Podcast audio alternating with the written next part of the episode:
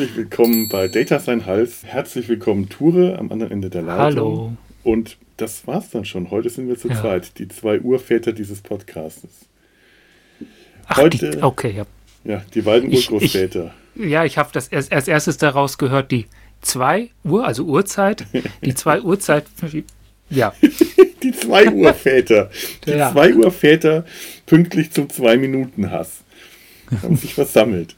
Wir reden heute über 1984. Nicht das Jahr, auch wenn das für viele von Bedeutung ist, sondern über den Roman und den Film von, den Roman von George Orwell und den Film, äh, von wann war der? Auch 1984. 1984. Tatsächlich, Dann ja. habe ich es doch richtig gewusst. Ja, Ture, wie geht's dir? Ganz gut. Also heute, heute ist ein guter Tag. Heute ist, ein ja, heute ist Feiertag, heute ist Karfreitag und Ja. wir wollen jetzt heute die, die äh, Corona-Krisengespräche ein bisschen abkürzen, weil so langsam wird es langweilig, immer wieder dasselbe zu sagen. Aber tatsächlich, da ich jetzt Homeoffice mache, hat ein Feiertag für mich wieder die alte Bedeutung. Das ist schön. Ja, geht mir genauso. Mhm. Ich habe heute vergessen, den Wecker auszumachen. das ist schlecht. Ja, es hat mich aber daran erinnert, dass ich nicht aufstehen muss. Das, Das war ganz schön. gut. Ja, ein Wecker ausmachen zu dürfen ohne schlechtes Gewissen hat was für sich. Ach schön. Auch Ja. ohne schlechtes Gewissen, obwohl es eigentlich noch nicht wirklich Abend ist. Ich mache mir jetzt ein Bier auf. Denn nur ein Schwein trinkt allein und ich bin ja jetzt in Gesellschaft hier. Prost. Ich habe leider kein Bier, aber eine Rückspultaste, äh, Tasse. Prost. Oh, eine Rückspultasse. Das ist mindestens genauso Ja. gut wie Bier. Und Grüße an Sebastian. Ähm, und, und, und, und, und, und, und Jan und Gerrit und Christian und, und, und äh, Simon und das ganze Team von der Rückspultaste. Ja, eine andere Krise, die es momentan zu bewältigen gibt, ist die Post-Picard-Krise. Es scheint da echt einige Leute zu geben, die da ganz viel noch nacharbeiten müssen. Hallo Tanja. Ist sie ist noch dabei, ne? Sie ist noch dabei, das abzuarbeiten. Und ich finde es erstaunlich. Also aus meiner persönlichen Sicht ist das ungefähr so, als, ich weiß nicht, mh, also dass man die Lindenstraße jetzt abarbeiten muss, jetzt wo sie es nicht mehr gehen, könnte ich schon fast mehr verstehen, aber äh, so eine einzelne Folge der Lindenstraße wäre äh, jetzt, wenn die noch so lange nachklänge, würde ich, äh, ich, ich weiß nicht, also ich kann da bewusst tatsächlich nicht viel an Nacharbeitungsdrang äh, verspüren, aber unterbewusst. Wollte ich gerade sagen. Und doch reden wir schon wieder Und drüber. da reden wir drüber, wir reden immer Ja. drüber. Das ist unsere erste Ja. Aufnahme nach der Picard. Also das ist nicht unsere erste Folge, aber die letzte Folge über äh, Blade Runner 19, äh, Quatsch, äh, 1984, 2049. Wir haben es nicht Wo wir auch schon wieder über Picard geredet haben. Und das ist Mhm. eine uralte Aufnahme. Genau, die war, da war Picard gerade angelaufen, aber die Corona-Krise noch nicht. Deswegen konnte die auch so schön zusammensitzen. Ja. Ja, aber das ist unsere tatsächlich erste Post-PK-Aufnahme. Und jetzt, jetzt, vorgestern, ähm, ungefähr, ups, Entschuldigung, das ist, macht äh, das Bier. Ach, wie schön. Ich bin allein und ich kann das. Ich hatte Ich sehe dich und ich höre dich. ich kann, un, unwahrscheinlich viele Menschen hören mich jetzt, also später. Ja. In, in einem äh, wahrscheinlich dreistelligen Bereich, Zahlenbereich. Ich hatte. In einem dreistelligen Einerbereich. Ich hatte.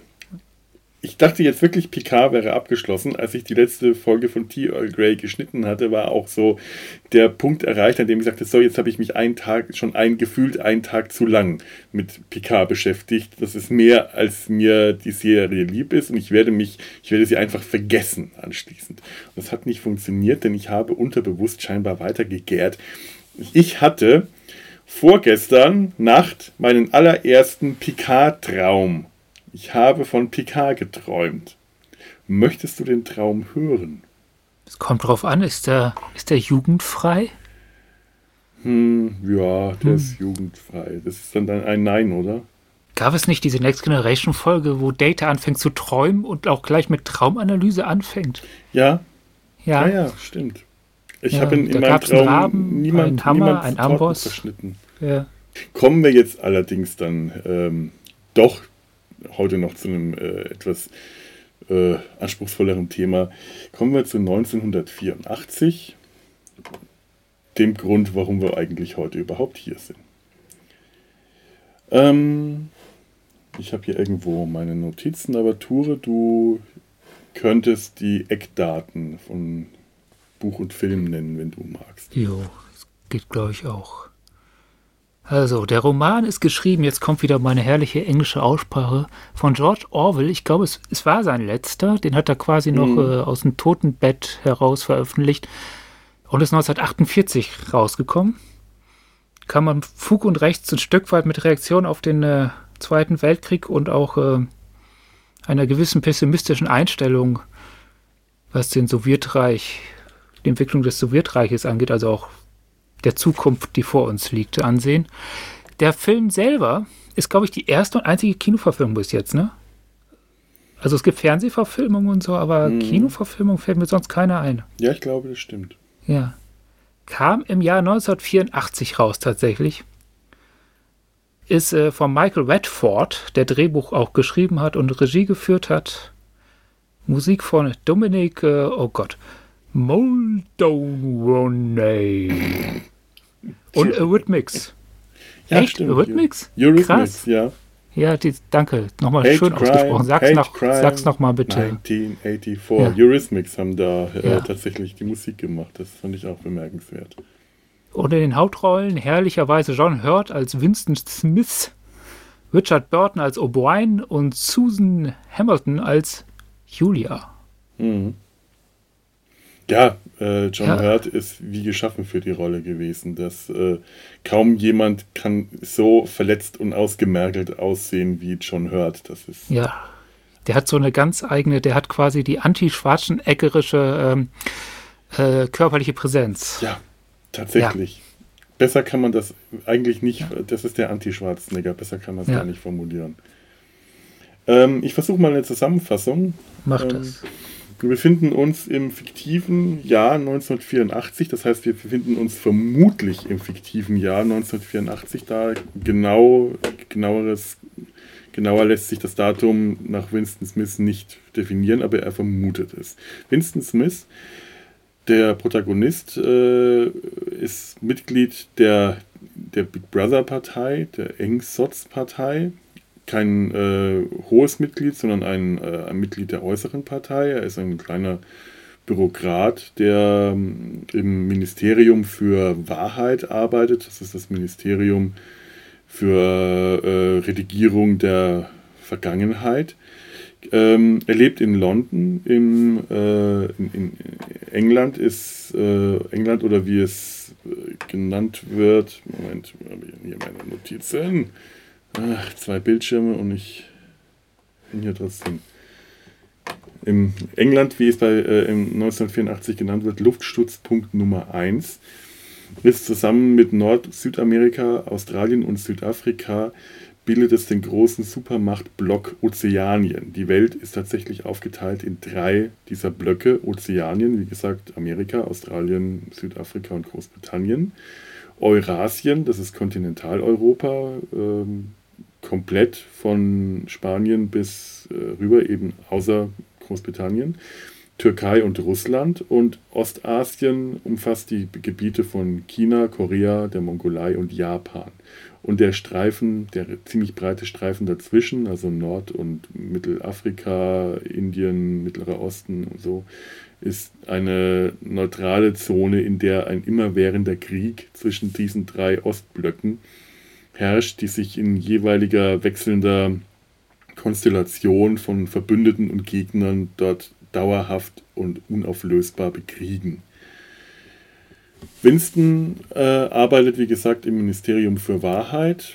Ähm, während seiner, äh, er, selber ist mit der Gesamtsituation seines Lebens und der, dem, dem, dem Zustand vor allem in, in, in Ozeanien sehr unzufrieden. Er zweifelt an den, äh, an, der, an den Idealen, er zweifelt an der äh, Gesamtsituation der Partei des, äh, des großen Bruders. er zweifelt an, daran, dass die, äh, wie, wie, wie, an, an seiner Situation, an der Vergangenheit hinterfragt alles, ist unzufrieden, ist grüblerisch. Er versucht sich mit der Vergangenheit zu befassen, aber er weiß ja, dass die Vergangenheit nur das ist, was die Partei als real festschreibt. Denn die Partei legt fest, was Realität ist und was äh, Realität ist, ist das, was alle glauben und das, was alle glauben, wird von der Partei diktiert. Und er ist ja jeden, Tag damit beschäftigt, die Geschichte zu revidieren, wenn zum Beispiel eine äh, Person in Ungnade gefallen ist und liquidiert wurde von der Partei, verflüssigt, also aus dem Weg geschafft, dann äh, wird die nicht einfach äh, gestorben, sondern sie wird zu einer Unperson genannt und er ist dann damit beschäftigt, diese Person, äh, er und viele andere äh, in, diesem Ministerium sind zum Beispiel dann damit beschäftigt, diese Person aus allen ähm, Zeitungen, Berichten, Büchern herauszuschreiben, so als ob die Person nie äh, existiert hat. Es gibt dann noch viele andere Be äh, andere Bereiche, in denen er tätig ist, aber kommen wir vielleicht später dazu. Während seiner Arbeit ähm, begegnet er zwei Menschen, die später noch wichtig werden. Das eine ist O'Brien, Mitglied der inneren Partei, ein, ein hohes Tier, zu dem er instinktiv äh, Vertrauen schöpft, obwohl er sich nie traut, sich mit ihm zu unterhalten, denn eins der wichtigen äh, Merkmale äh, dieses, dieser, dieser Gesellschaft ist die ständige Überwachung. Überall in jedem Bereich der, des öffentlichen Lebens und privaten Lebens, wohlgemerkt nur der Parteimitglieder, die ungefähr ähm, ungefähr 20 Prozent, ja, 15, 15 Prozent der Bevölkerung ausmachen, ähm, befinden sich Teleschirme, Televisoren. Das sind große Flachbild, Flach, äh, Flachbildschirme, die an den Wänden ein, äh, befestigt sind, die sich nicht ausschalten lassen, von denen die Parteimitglieder unaufhörlich berieselt werden mit Informationen, mit äh, Unterhaltung, mit äh, Propagandamaterial, die aber auch ständig überwacht werden können. Das, das sind keine Einwegsender, sondern äh, das sind Kameras und Mikrofone genauso wie Bildschirme. Das heißt, äh, niemand in der Partei, mit Ausnahme der inneren Partei, die ungefähr 2% der Bevölkerung ausmacht, die diese Bildschirme unter Umständen für kurze Zeit ausschalten können, ist jemals sicher äh, vor Überwachung und Bespitzelung. Denn, äh, Aber selbst die können das nur begrenzt, ohne sich verdächtig zu machen. Ganz dabei. genau. Also Denn, selbst die sind dieser Unterwachung unterworfen. Ja.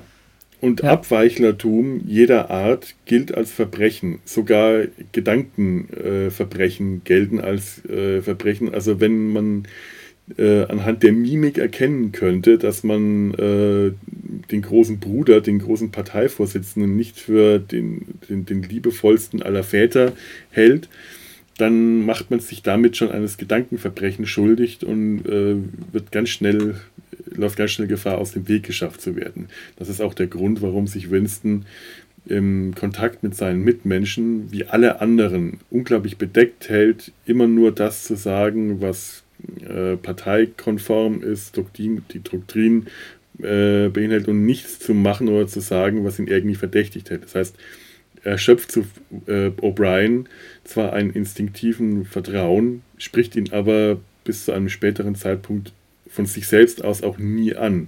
Die andere Person, die ihm auffällt, das ist Julia, eine jüngere Frau, Mitglied der Anti-Sex-Liga, die ihm instinktiv sofort ähm, zuwider ist, denn die Anti-Sex-Liga, äh, durch die Anti-Sex-Liga zeigt, zeigt sie eigentlich nur, demonstriert sie deutlich, wie äh, linientreu sie ist, denn auch die Partei verbietet sexuelle Lust und äh, sächsischen Parteimitgliedern generell nur zur Fortpflanzung und auch nur so lange, bis die künstliche Besamung alles äh, ersetzt haben wird. Übrigens sind die 85 Prozent, die übrigen, die nicht zur Partei kommen, die sogenannten Proles, also kurz für Proletarier in der Gesellschaft, komplett irrelevant. Sie gelten nicht mal als Menschen, als Untermenschen. Sie spielen in der, äh, der Gedanken, im Gedankengang der Big Brother Partei keine Rolle und werden Wobei sie sind nicht überwacht tatsächlich für die Produktion zuständig, oder? Also es sind Arbeiter. Sie sind Arbeiter, ja, ja. Die Fabrikarbeiter. Also sie sind, sie sind äh, Als, als Körper schon wichtig. Aber deren Geister sind vollkommen uninteressant. Ganz genau. Sie sind als reine ja. Arbeitskräfte, äh, zählen sie ähm, und sind auf der Stufe etwas höher als die Bewohner ähm, beispielsweise Afrikas oder äh, Hongkongs oder Türkei oder Indiens. Nein, Türkei gehört zu Eurasien. Richtig? Ja, doch.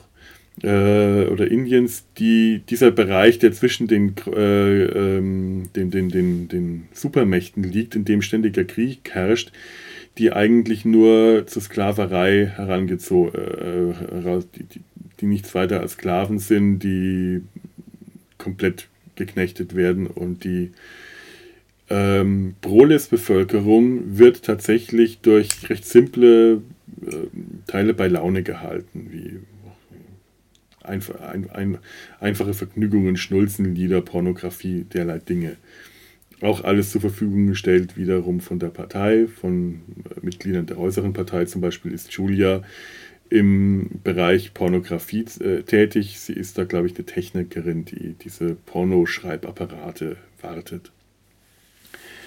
Äh, Winston sehnt sich nach, danach, die Vergangenheit zu erforschen. Ähm, er hat vor kurzer Zeit in einem Trödler, Trödelladen in einem äh, Stadtteil der Proles ein ein, ähm, ein, ein, Notizbuch, ein, ein Tagebuch gekauft, ein leeres Buch, zusammen mit einem Füllfederhalter. Und nun, ähm, was schon für sich ein, ein Verbrechen wäre, für das er hingerichtet werden könnte. Und nun schreibt er heimlich in seiner Wohnung, in einem Winkel, der vom Televisor nicht erfasst werden kann, ein Tagebuch und schreibt da seine Gedanken, seine, seine ketzerischen Gedanken nieder. Außerdem besucht er die Gebiete der Proles, er besucht deren Kneipen, er kommt wieder in den Trödelladen zurück, er versucht sich mit älteren Leuten zu unterhalten, ob die sich erinnern. Äh, Im Trödelladen stellt er fest, dass der, der, der Händler, der ihm das Buch verkauft hat, auch noch so einige andere Dinge hat, wie zum Beispiel ein Briefbeschwerer mit einer Koralle, der ein, ein nutzloses Ding ist, das einfach nur zeigt, dass es früher auch schöne nutzlose Dinge gab, unter anderem aber auch ganz wichtig, einen Hinterraum, den Winston später äh, mieten wird. Ähm, es kommt zu einer Liebesbeziehung zwischen Winston und Julia. Die wird vorsichtig angebahnt. Sie treffen sich äh, unter großen Widrigkeiten und Umständen. Äh, zuerst auf dem Land, wo die Überwachung nicht so stark ist, sondern höchstens per Mikrofon stattfinden kann, an einer Stelle, wo sie auch vom Mikrofon sicher sind und ja, und haben Sex. Das ist erstmal der, der Haupttrieb dieser Beziehung, ist äh, tatsächlich Sex, denn Julia ist nicht, äh, denn Julia lehnt sich eher da, darin gehend gegen die Partei auf, dass sie äh, gegen, die, die, gegen diese Sexlosigkeit rebelliert. Später treffen sie sich auch in dem äh, häufiger, immer häufiger in dem Zimmer, das Winston anmietet. Zwischenzeitlich kommt es zur Kontaktaufnahme mit O'Brien. O'Brien nimmt allerdings mit Winston Kontakt auf, unter dem Vorwand, ähm, dass sein Neusprech so hervorragend wäre, bietet er ihm an, äh, ihn zu Hause, bei, bei, bei O'Brien zu Hause zu besuchen, um das neueste Lexikon, die neueste Ausgabe des Neusprech-Lexikons. Neusprech ist die offizielle Amtssprache, äh, zu der kommen wir später noch, äh, der Partei, um ihm dieses neueste Lexikon zu zeigen. Bei der Gele Gelegenheit wird Winston und Julia dann auch äh, quasi rekrutiert von O'Brien, der sich als Widerstandskämpfer zu erkennen gibt, um in die Widerstandsgruppe aufgenommen zu werden. Ähm, er händigt Winston ein Manifest aus, das Buch, von, das von, von dem großen Staatsfeind ähm, Emanuel, Emanuel Goldstein, heißt der? Goldstein, ja. ja. Goldstein geschrieben sein soll, das äh, eigentlich äh, mehr oder weniger aufdeckt die Hintergründe und Mechanismen, in denen dieser Staat und diese, dieser totalitäre Staat funktioniert und wie äh, es historisch dazu kam. Irgendwann ähm, kommt es dann äh, unabweichlich zu dem, kommt es zu dem, was unabweichlich passieren musste. Winston und Julia werden aufgegriffen in ihrem Geheimversteck von dem, äh, dem, dem, dem, dem Trödler, äh, wie hieß der, Mr. Charrington, verraten, der, ist, äh, der tatsächlich Wirklichkeit äh, ein Gedankenpolizeispitzel oder ein Gedankenpolizist äh, sich herausstellt. Sie werden zusammengeschlagen, getrennt. Winston wird in, das, äh, wird in einen weißen gekachelten, findet sich in einem weißen gekachelten Raum wieder und im dritten Teil dieser Geschichte äh, der Handlung geht es hauptsächlich darum, wie ähm, Winston umerzogen werden soll mittels Folter, Verhöre, psychischer und physischer Folter von O'Brien, der tatsächlich kein Widerstandskämpfer ist, sondern selber Gedankenpolizist, äh, wird Winston letzten Endes dazu gebracht, nach einer sehr langen und ausgiebigen und sehr brutalen Folter ähm, alles zu verraten, was er äh, gegen die Partei hat, auch insgesamt äh, nicht nur alles zu verraten, was er an, so, an Ver Verbrechen nach den Maßstäben der Partei gegangen hat, sondern auch alles zu gestehen, was er nicht begangen hat, bis hin zu dem Punkt, wo er auch das verrät, von dem er glaubte, dass er es nie verraten würde, seine Liebe zu Julia. Nachdem seine Gehirnwäsche komplett ist, wird er wieder in die Freiheit entlassen, denn äh, Abweichler werden von der Partei nicht einfach umgebracht, denn das würde Märtyrer schaffen, sondern umerzogen, in die Freiheit entlassen und er muss damit rechnen, irgendwann einfach von hinten erschossen oder vielleicht aufgehängt werden, zu werden. Er verbringt seine Tage äh, fortan unbehelligt in einem Café, trinkt billigen Gin, löst Schachprobleme, er trifft auch noch mal kurz auf Julia. Sie beide gestehen sich relativ emotionslos und ziemlich ähm, ja, emotionslos zu, dass sie sich beide gegenseitig verraten haben. Die Begegnung wird von der Partei oder von auch sonst niemandem verhindert, denn es scheint klar zu sein, die beiden sind keine Gefahr mehr die sind neutralisiert. Das Ganze endet damit, dass Winston erkennt, dass er den großen Bruder heiß und innig liebt. Und das ist dann das sehr ähm, deprimierende, düstere, pessimistische Ende von 1984. So. Puh. Jo. Kein Happy End möglich. Kein Happy End möglich, nein. Hm brauche ich jetzt einen Schluck. Ich viel geredet. Ja, ich fand das schön, das Buch tatsächlich. Ich muss ganz ehrlich sagen, ähm, so düster dieses Ende ist und so, so äh, schrecklich gerade dieser dritte Teil ist, hat das Buch zu lesen. Ähm, also ich habe es als Hörbuch gehört, mir unglaublich gute Laune verschafft. Das ist äh, ein Buch, das ist fantastisch gut geschrieben. Ich mag den Schreibstil. Und ja. der ganze Mittelteil, der ganze zweite Teil ist ja eine wirkliche eine Romanze. Das ist eine Liebesgeschichte, die ist wunderbar. Das hat mir unglaublich gute Laune bereitet, was ich überhaupt nicht erwartet hatte. Ich hatte das Buch irgendwann mal gelesen und mich nur daran erinnert, dass ich den dritten Teil nicht geschafft habe. Ich habe es nicht geschafft, zu Ende zu lesen. Und diesmal habe ich mich ein bisschen durchgezwungen. Aber auch das ist absolut lohnenswert gewesen. Das dritte Teil ist tatsächlich in weiten Teilen ein Folterroman. Ne? Das ist ein reiner da muss man, da muss man durch. Also da muss, da, da muss man mit. Also das ist nicht kein Durchspazieren. Nee. Nee. Das ist wirklich, das ist wirklich hart und brutal, was da, also das ist körperliche Folter. Er wird auf einen, er wird von O'Brien auf eine Apparatur geschnallt, auf eine Art Streckbett und mit Stromstößen gefoltert und gequält, die immer höher werden, oft ohne Grund, oft einfach nur, wenn er etwas Falsches sagt, aber er weiß ja zum Teil auch nicht, was er sagt, denn äh, eine der Prinzipien dieser Partei ist das sogenannte Doppeldenk. Also diese Partei wird von sehr vielen Dingen äh, ja, definiert. Neusprech ist eine neue Sprache, die, äh, die entwickelt wird, aber das Doppeldenk ist hier ganz wichtig. Doppeldenk geht darin, dass man an zwei Dinge gleichzeitig glauben kann, die sich im Gegensatz zueinander befinden. Wenn die Partei zum Beispiel sagt, 2 plus 2 ist 5, darum geht es hier ganz stark, dann musst du in der Lage sein, daran zu glauben, obwohl du gleichzeitig weißt und wissen musst, dass 2 plus 2 4 ist, weil das vielleicht für deine Tätigkeit wichtig ist. Das ist ja das, was Winston. Im, genau. Im Fall von Winston ist es ja ganz wichtig, weil er schreibt ja Zeitungsartikel im Nachhinein mhm. um, damit die Gegenwart, also damit die Vergangenheit zu der behaupteten ja. Gegenwart stimmt. Oh, also er weiß ganz genau, was er tut, muss trotzdem daran glauben, dass das, was die Partei ihm erzählt, was gerade der Ist-Zustand ist, wahr ist. Ja. Also er darf das überhaupt nicht zusammenbringen im Kopf. Ja, und das, äh, ja. das merkt man auch bei ihm, funktioniert das von Anfang an nicht, das Doppeldenken. Er ja. weiß zum Beispiel, dass die Schokoladenration gekürzt ist von 30 auf 25 Gramm die Woche, aber er muss den Artikel so umschreiben, dass die Schokoladenration äh, nun von 20 auf 25 Gramm erhöht wurde äh, am nächsten Tag trifft er im Gang im Flur seinen Nachbarn, der sich begeistert darüber äußert. Ach, die Schokoladenration, haben Sie schon gehört, die Schokoladenration ist auf 25 Gramm erhöht worden. Und dabei müsste der ja selber auch noch wissen von der Woche zuvor, dass es 30 oder vom Monat zuvor, dass es 30 Gramm waren. Und Winston, der weiß, dass er das äh, ja selber, diese Fälschung selber begangen hat müsste eigentlich nach dem Doppeldenkprinzip in der Lage sein, an beides gleichzeitig zu glauben. Und genau das kann er nicht. Und das ist diese Sache mit den 4 und 5. 2 plus 2 ist 4, 2 plus 2 ist 5. O'Brien hält ja bei der Folgerung immer wieder seine vier, immer vier Finger hoch und fragt, wie viele Finger halte ich hoch? Mhm.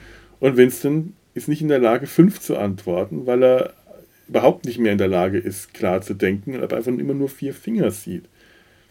Da musste ich an die vier Lampen, nee, wie viele Lampen waren das bei Picard? Jetzt sind wir schon wieder bei Picard. Vier. Das ist Vier. ein direktes Zitat gewesen. Ja, also das, das stammt hier aus diesem Buch, dieses. Ganz genau. Das ist genau dasselbe Spiel gewesen. Und genauso wie bei, bei dieser Picard-Folge, ich weiß gar nicht mehr, wie das ist, ging es auch gar nicht darum, dass er irgendwas erzählt. Also es ist, ist kein Verhör, sondern es, es geht da, ging tatsächlich in beiden Fällen die Person so weit zu brechen, dass die ihre eigene Persönlichkeit und ihre eigenen Perspektiven und Sichtweisen komplett aufgeben und nur noch das übernehmen, was ja, vorgegeben wird. Ein reines ja. Machtspiel. Das, die, die Macht, die der Verhörende über den Verhörten hat. Ja, das ist bei Picasso gewesen. Hier hat das mhm. ja sogar einen tieferen Zweck. Also das System aufrechtzuerhalten. Ja, natürlich, klar. Ja.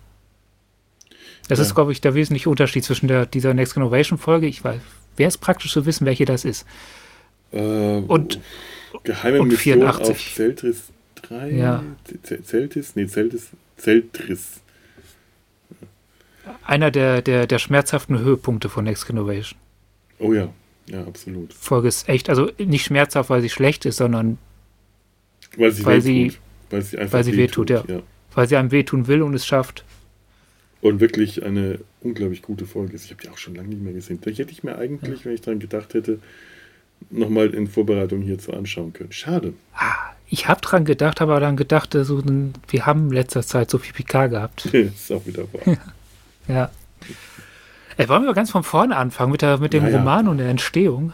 Weil, ja, weil ich glaube, darüber kommen wir, können wir dann alles andere ein bisschen so, ja, wie gerne, der Roman gerne. funktioniert und so. Gerne, ja. Äh, ich finde auch spannende Parallelen, darauf kommen wir vielleicht auch gleich noch wissen, Vincent und George Orwell.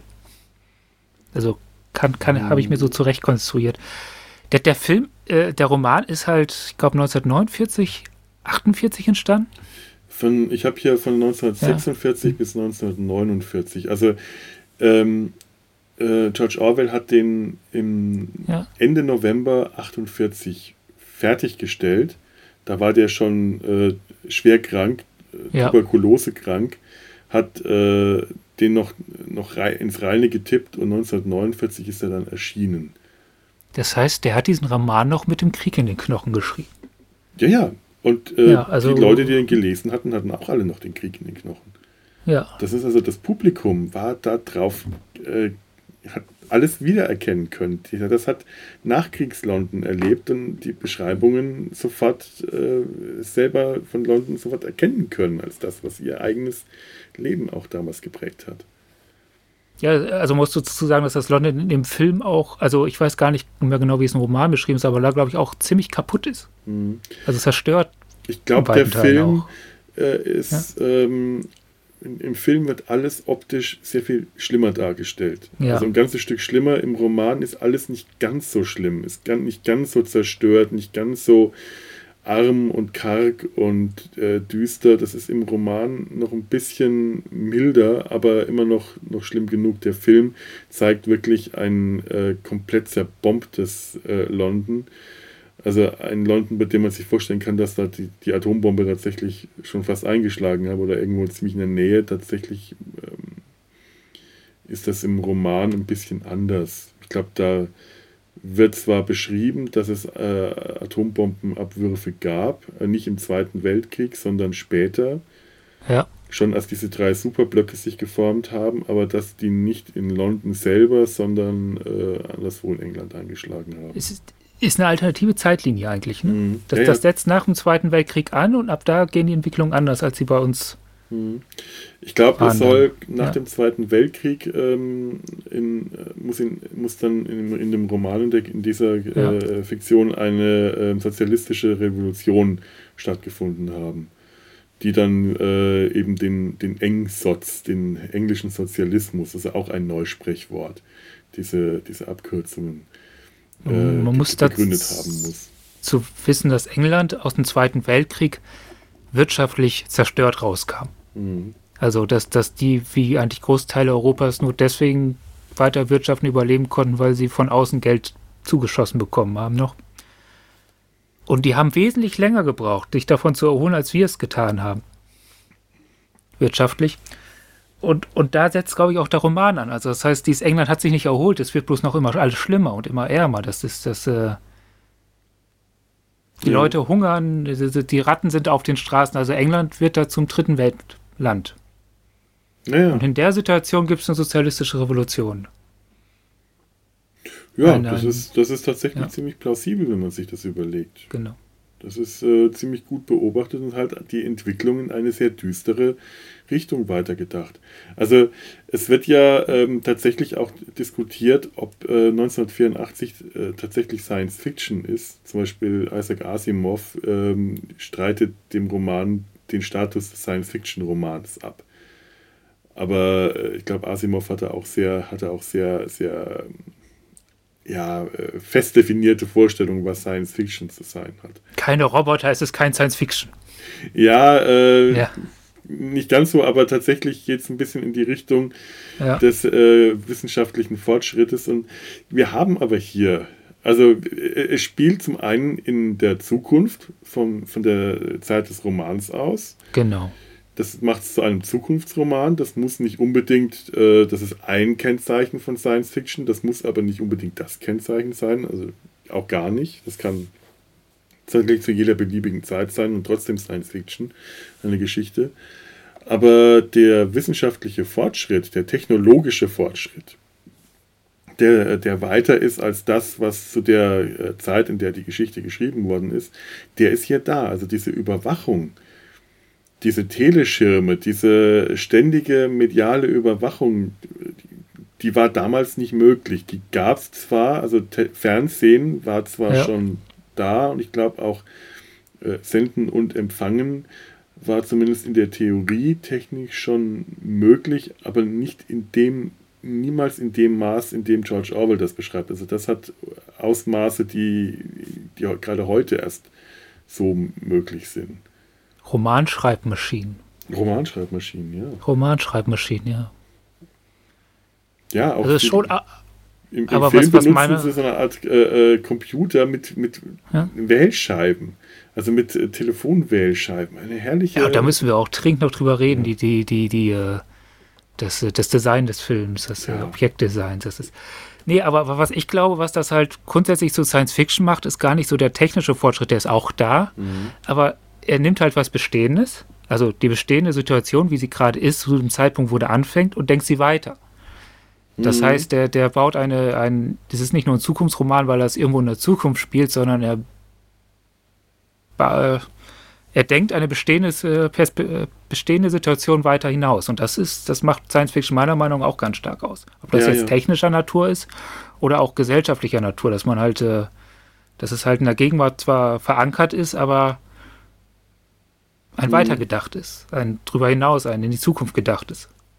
Ja klar, und natürlich ja. äh, geht er auch ganz stark auf, auf die Gegenwart ein. Also er bezieht sich ja. da äh, auf totalitäre Staatsregimes generell, aber wohl auch ganz stark eben auf den Sozialismus unter Stalin. Äh, tatsächlich ist, ist äh, das Wort Faschismus zum Beispiel was man ja auch meinen könnte, was worüber er mhm. schreibt, weil das ja das ist, was man gerade kriegsmäßig so halbwegs überwunden hat. Kommt darin gar nicht vor. Es ist tatsächlich die Rede von, von äh, Sozialismus, von äh, ja, und viele Ideen. Also, das ist, ich glaube, wie soll ich es ausdrücken, hätte er den Faschismus gemeint, hätte er eigentlich in die Vergangenheit gucken müssen. Mhm. Weil den haben wir ja gerade durch. Und die große Gefahr des Sozialismus ist ja gerade, also soweit man es, also die Sowjetunion als große Gefahr, ist ja gerade dabei, ähm, am Horizont aufzusteigen. Und das ist dann die Zukunftsperspektive. Ich möchte da vielleicht schon mal was ja. vorlesen. Ja. Ähm, mein, mein, Vater hat sich neulich auch mal 1984 durchgelesen. Ihr, ihr kennt ihn vielleicht noch aus der Raumpatrouille Orion-Folge, die ich mit meinem Vater zusammen aufgenommen habe. Und wenn mich jetzt mein Bildschirm nicht im Stich lässt, lässt könnte ich das vorlesen. Das ist ja wohl. Immer an der Seite dran schlagen. Das Gefühl habe ich auch gerade. Das ja, sag mal, was passiert hier eigentlich mit, mit der, mich verlässt gerade die Technik. Das ist auch sehr, ah. sehr, sehr ärgerlich. Ähm, und mein Vater hat gemeint, er hat äh, 1984 tatsächlich ähm, nie gelesen. In der Schule hatten sie auch von George Orwell Farm der Tiere gelesen. Und das wurde damals eben in der Nachkriegszeit ähm, nicht auf den, den, die äh, russische Revolution und, den, äh, und äh, von der, die Zeit von der russischen Revolution bis hin zum ähm, Stalinismus gemünzt, so wie das allgemein aufgefasst wird, auf, aufgefasst wird, der Roman. Übrigens ein, ein toller Roman, den habe ich mir neulich auch mal wieder angehört oder durchgelesen. Also das Hörbuch. Und ich, ich Farm der Tiere liebe ich. Das ist ein fantastisches Buch ähm, in vieler Weise eine Mischung aus einer naiven und sehr bissigen äh, Gesellschaftskritik des Sozialismus. Und äh, mein Vater hat gemeint, damals haben sie ihm in der Schule das als antifaschistisch verkaufen wollen. Die haben das nicht auf, auf äh, Stalin und Konsorten, sondern auf Hitler und Konsorten um, umgemünzt. Und er hat gemeint, das hat damals schon nicht so richtig funktioniert. Ähm, 1984 hat er jetzt erst gelesen, äh, weil ich ihm das empfohlen hatte. Und dann äh, hat er mir mal eine sehr lange E-Mail geschrieben, was er so darüber denkt. Und ich, äh, er ist auf viele verschiedene äh, Punkte darauf eingegangen, aber weil er sich mit der Geschichte auch immer ganz gut befasst, möchte ich gerade mal hier auf seinen, den Abstand, den Abschnitt über den Sozialismus, was er mir da geschrieben hat, vorlesen. Sozialismus. Schon der Name Engsotz weist darauf hin, dass Orwell auch mit dem Sozialismus Kommunismus abrechnen will, aus Enttäuschung und trüber Erfahrung. Siehe Wikipedia. Ziel der Abrechnung, ähm, an dieser Stelle, George Orwell hat im äh, Spanischen Bürgerkrieg äh, gekämpft gegen äh, die, die, Faschisten und ist, weil er Anhänger einer trotzkischen Splittergruppe war, ähm, musste am Schluss vor den Stalin-treuen Truppen flüchten, sonst wäre es ihm ans Leder gegangen. Da hat er wohl seine Abneigung gegen den Stalinismus entwickelt. Ähm, Ziel der, Ob der Abrechnung ist offensichtlich die stalinistische Variante. In den 30er Jahren waren in Westeuropa die Interna der Sowjetunion ziemlich unbekannt. Die Fixierung auf den Faschismus, vor allem auf den, Sozial auf den Nationalsozialismus, stand im Vordergrund internationaler Betrachtung. Die Sowjetunion wurde dabei schnell in den Hintergrund gedrängt. Stalins Vorteil lag auch darin, dass der Sozialismus jeder, jeder, jedweder Prägung Hauptgegner des Faschismus, nicht diskriminiert werden wollte und sollte. Orwell hatte offensichtlich ziemlich genaue Kenntnisse über Stalins Sowjetunion. Selbst für das Jahr 1948, als Orwell 1984 schrieb, ist das erstaunlich. Orwells Bezug auf die großen Säuberungswellen 1937, 38 und 39 ist offensichtlich. Das geht von Allgemeinem bis ins Einzelne. Das anonyme und nicht zu hinterfragende Verschwinden zahlloser Opfer im Gulag oder im Massengrab, die Angst der Eltern, von ihren Kindern denunziert zu werden, hat ihr Vorbild in der sowjetischen Aktion, einen getöteten Jungen, der seine Eltern denunziert hatte, mit tausend Denkmälern zu verherrlichen. Auch das plötzliche Verschwinden von Ehefrauen, das ungerührt hingenommen wurde, hatte sein Vorbild in der Sowjetunion, bis hinauf in die sowjetische Staatsspitze. Genauso die erlogenen Selbstanklagen in, Selbstsäu in, äh, in Säuberungsprozessen auch durch ursprüngliche Revolutionsführer oder das Abholen in der Nacht mit folgender Folter und Verschwinden der Opfer, Erschießen oder Gulag, siehe Hotel Lux. Viele Vorgänge konnte Orwell 1948, als er das Buch schrieb, nicht wissen. So könnten die letzten Briefe Nikolai Bukharins ehemals international als intellektuell eingeschätztes Politbüromitglied, an Stalin äh, direkt aus der Feder Orwell stammen, bis hin zu Bukharins beteuerter Liebe, zu Stalin. Allerdings sind diese Briefe erst nach 1989 bekannt geworden. Daran sieht man, wie treffend Orwell ein solches System durchschaut hatte.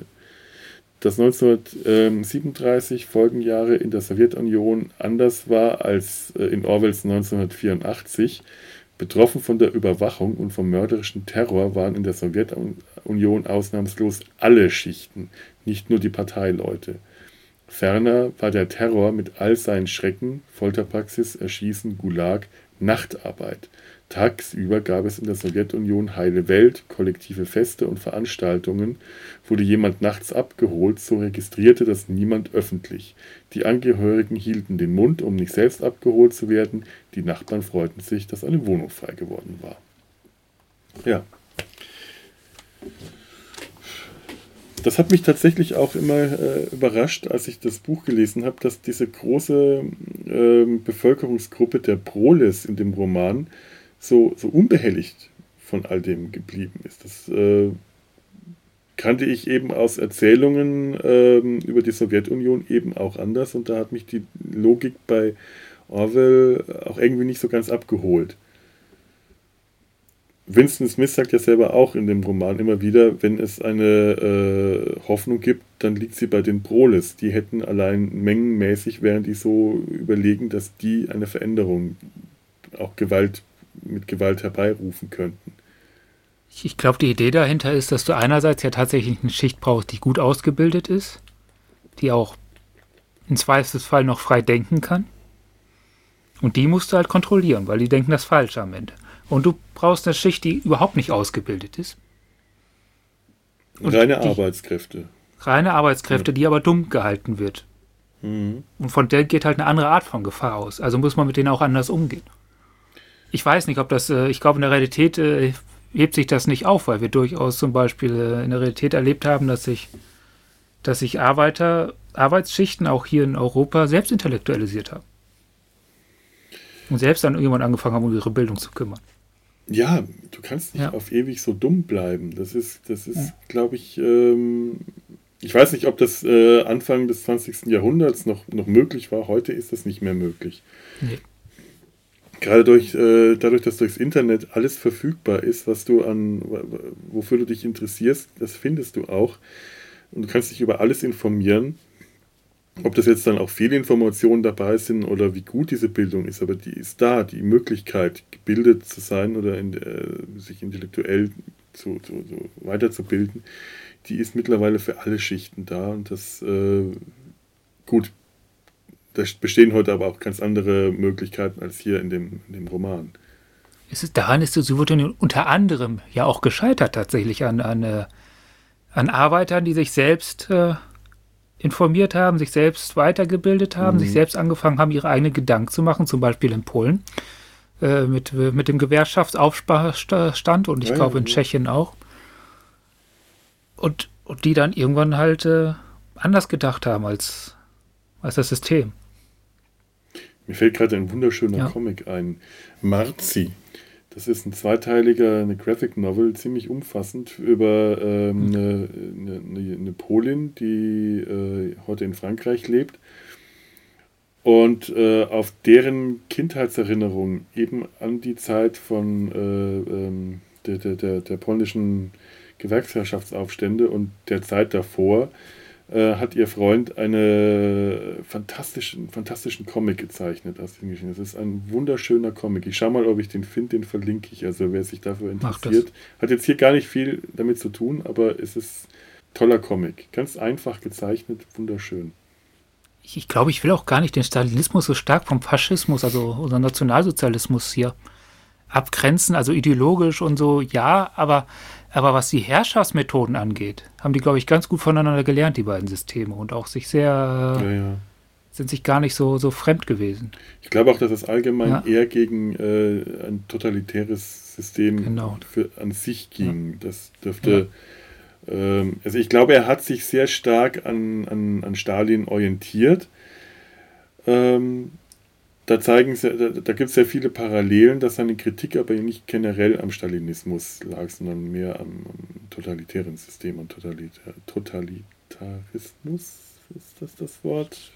Stalin war halt der große Diktator, der die Sache überlebt hat. Ja. Der, der, der, der kleine Militärfaschist da in Spanien, der war ja mit Spanien glücklich, aber, mhm. aber die Sowjetunion hatte Expansionsideen.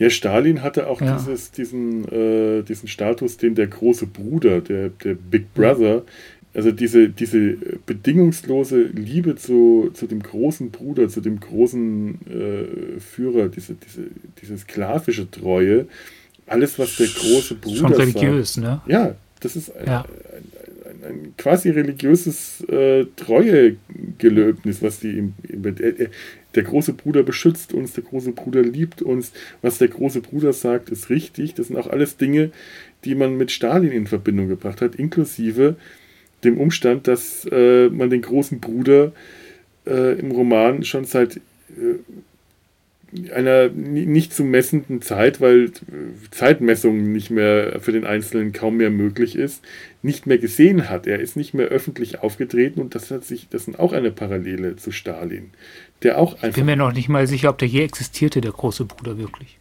Also, ja. Bei, ja, also der Roman lässt ja tatsächlich, also das ist ja tatsächlich so, dass diese Menschen wirklich keine verlässlichen Informationen über irgendwas haben. Du, es genau gibt keinen ja. Unterschied mehr zwischen Lüge und Wahrheit. Das ist auch, wenn Winston am Anfang ja. in sein Buch schreibt, 1984, dann, äh, das, was ich ganz am Anfang gemeint hat, ist er sich darüber im Klaren, dass er sich nicht sicher sein kann, ob es tatsächlich 1984 ist, weil er keine Möglichkeit hat, das zu überprüfen. Ähm, es, es, es gibt da keine Möglichkeit. Die haben die, die Partei kontrolliert die Vergangenheit und damit die Gegenwart und die Zukunft. Wenn die Partei äh, sagt, es ist 1984, dann musste das so sein, weil sie keine Chance hatten, keine Möglichkeit, das Gegenteil zu beweisen. 2 plus 2 ist 5. Und da sind wir bei der Verbindung von, von äh, äh, Orwell zu Winston.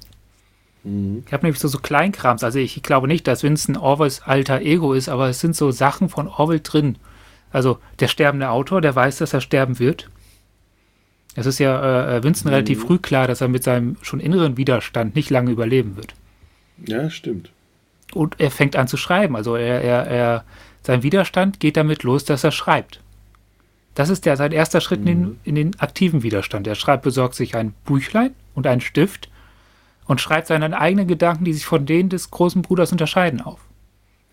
Orwell ist damals aus. von seinem genau. Verleger genau. ähm, auf eine äh, schottische Insel geschickt worden, wo der, ja. der Verleger ein Haus hatte damit Orwell, der zu dem Zeitpunkt schon ziemlich bekannt war, äh, seine Ruhe hatte. Also der, äh, der hat sehr viel geschrieben äh, für Artikel und äh, Bücherrezensionen, musste ständig auf irgendwelchen Veranstaltungen auftreten, irgendwelchen literarischen Geschichten Präsenz zeigen und der wurde dann nach in, in, in, die, in die Einöde geschickt, äh, ist da auch unter seinem bürgerlichen Namen äh, auf, der, auf der Insel gelebt. Wenn ich jetzt hier rankomme, kann ich den erstellen. Eric Arthur Blair, unter dem Namen kannten die Bewohner der Insel ihn, also wussten gar nicht, dass, es da der, dass der Star-Autor unter ihnen weilt.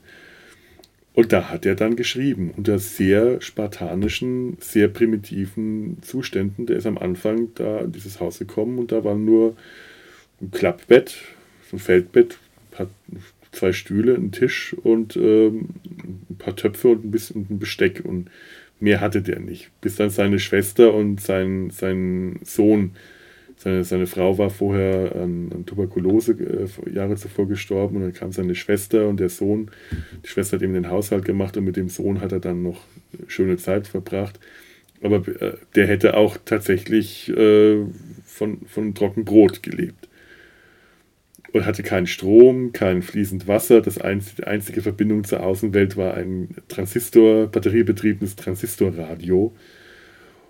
Und äh, da hat er nichts weiter gemacht als geschrieben und hat sich wirklich in die Krankheit reingeschrieben. Der hat sich körperlich aufgezehrt und äh, der war am Schluss, du hast es gesagt, auf dem Totenbett. Hm.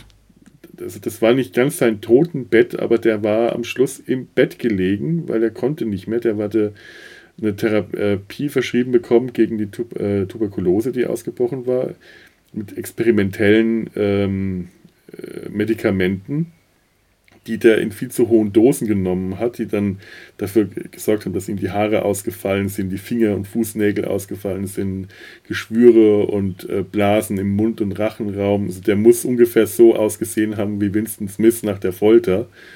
Das hat mich da auch äh, ziemlich äh, erschüttert, als ich die dann einen Bericht gelesen habe.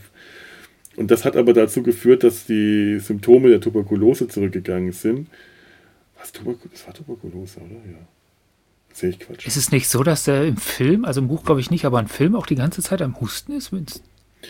Ähm, ja, und ich glaube ja. im Buch auch. Das siehst du. Der, der hustet auch. Ja. Ja, und der hat dann am Schluss, als der ähm, Roman, also das Manuskript rein, nochmal ins Reine getippt werden sollte, haben sein Verleger und sein Agent, die äh, ihm die ganze Zeit behilflich sein waren, aber eigentlich nur dafür gesorgt haben, ihm Druck zu machen, damit er den Roman noch fertig schreibt, sich gegenseitig so in die Quere äh, kam, so dass am Schluss keine, Tipp, kein, keine Tippkraft eingestellt wurde, sondern ähm, wollte ich Winston sagen, ähm, George Orwell den, den Roman dann im Bett, weil der nicht mehr sitzen konnte, fertig getippt hat, innerhalb von einem halben Scheiße. Monat. Hat er ja. dann quasi im Bett, der konnte nicht aufrecht sitzen, weil ihn das, äh, weil er das nicht konnte, weil ihn das seine Beschwerden ver verstärkt hat. Also lag der im Bett und hat getippt einen halben Monat und das hat dann am Schluss sein, seine Krankheit auch so viel verschlimmert, dass der, äh, ich glaube 1950 dann auch äh, in, in einer Tuberkuloseklinik gestorben ist. Hat irgendwie ein paar Monate vorher noch geheiratet in der Klinik. Es muss eine glückliche, sehr kurze Ehe gewesen sein und sein Sohn hat seinen Tod, sein Sohn und seine Schwester, die auf der Insel geblieben sind, haben von dem Tod nur durchs Radio erfahren. Ach du Scheiße. Und das muss echt heftig gewesen sein. Ja, das der, ist. Äh der Sohn hat auch geschrieben, er kann sich nicht mehr erinnern, was das für ein Tag war oder wie das Wetter war, aber er kann sich nur noch an diese Nach Radionachricht erinnern. Der war ganz klein, der war adoptiert und äh, ein Baby, als die da auf die Insel gezogen sind. So, der war, weiß nicht, wie alt, der ein paar Jahre alt, als der, Vater gestorben ist. Das ist heftig. Das, äh, das ist sehr heftig.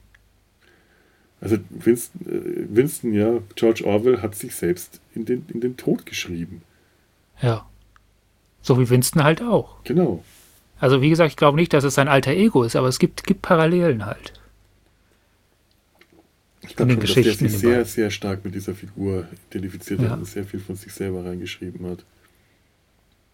Das, das merkt man. Diese Figur ist so intensiv beschrieben, dieses Gefühlsleben. Man kann das ja. so gut nachvollziehen, dass du richtig merkst, da hat sich der Autor so sehr mit der Figur identifizieren können, dass der das alles rüberbringen konnte, was der fühlt, ja. was der empfindet. Da, da schreibt jemand aus seinem Leben heraus, aus seinen eigenen Erfahrungen ja, auch das Glück, der, der, der, seine, seine Frau ist ja vorher gestorben, das muss ihn sehr, sehr zerstört haben, Jahre zuvor. Also, äh, wenn er über das Glück schreibt, dieser Liebesbeziehung zu Julia, auch das ist da, Winston äh, ist, äh, die, diese beiden führen eine unglaublich tolle Liebesbeziehung, obwohl sie eigentlich keiner klassischen Liebesbeziehung fähig sind durch, durch die, äh, die Art, wie sie leben, wie sie, so, äh, wie sie sozialisiert sind von der Gesellschaft. Es ist eine ganz eigenartige, tragische Liebesbeziehung, die zum Teil unglaublich pragmatisch äh, ist. Julia ist komplett pragmatisch und trotzdem. Sie ist Julia ist auch wesentlich jünger als er, ne? Ja. Also er ist ja noch in der Zeit aufgewachsen, zumindest Teil seiner Kindheit mhm. vor der Revolution. Er ist 39, ja. Genau. Der hat noch die. Das heißt, er ist. Wahrscheinlich ist da auch der Kern vom Widerstand noch drin, also dass, dass, dass er dieses Doppeldenken nicht kann und so. Der, der, der hat noch das Alte kennengelernt, der mhm. ist noch mhm. anders sozialisiert.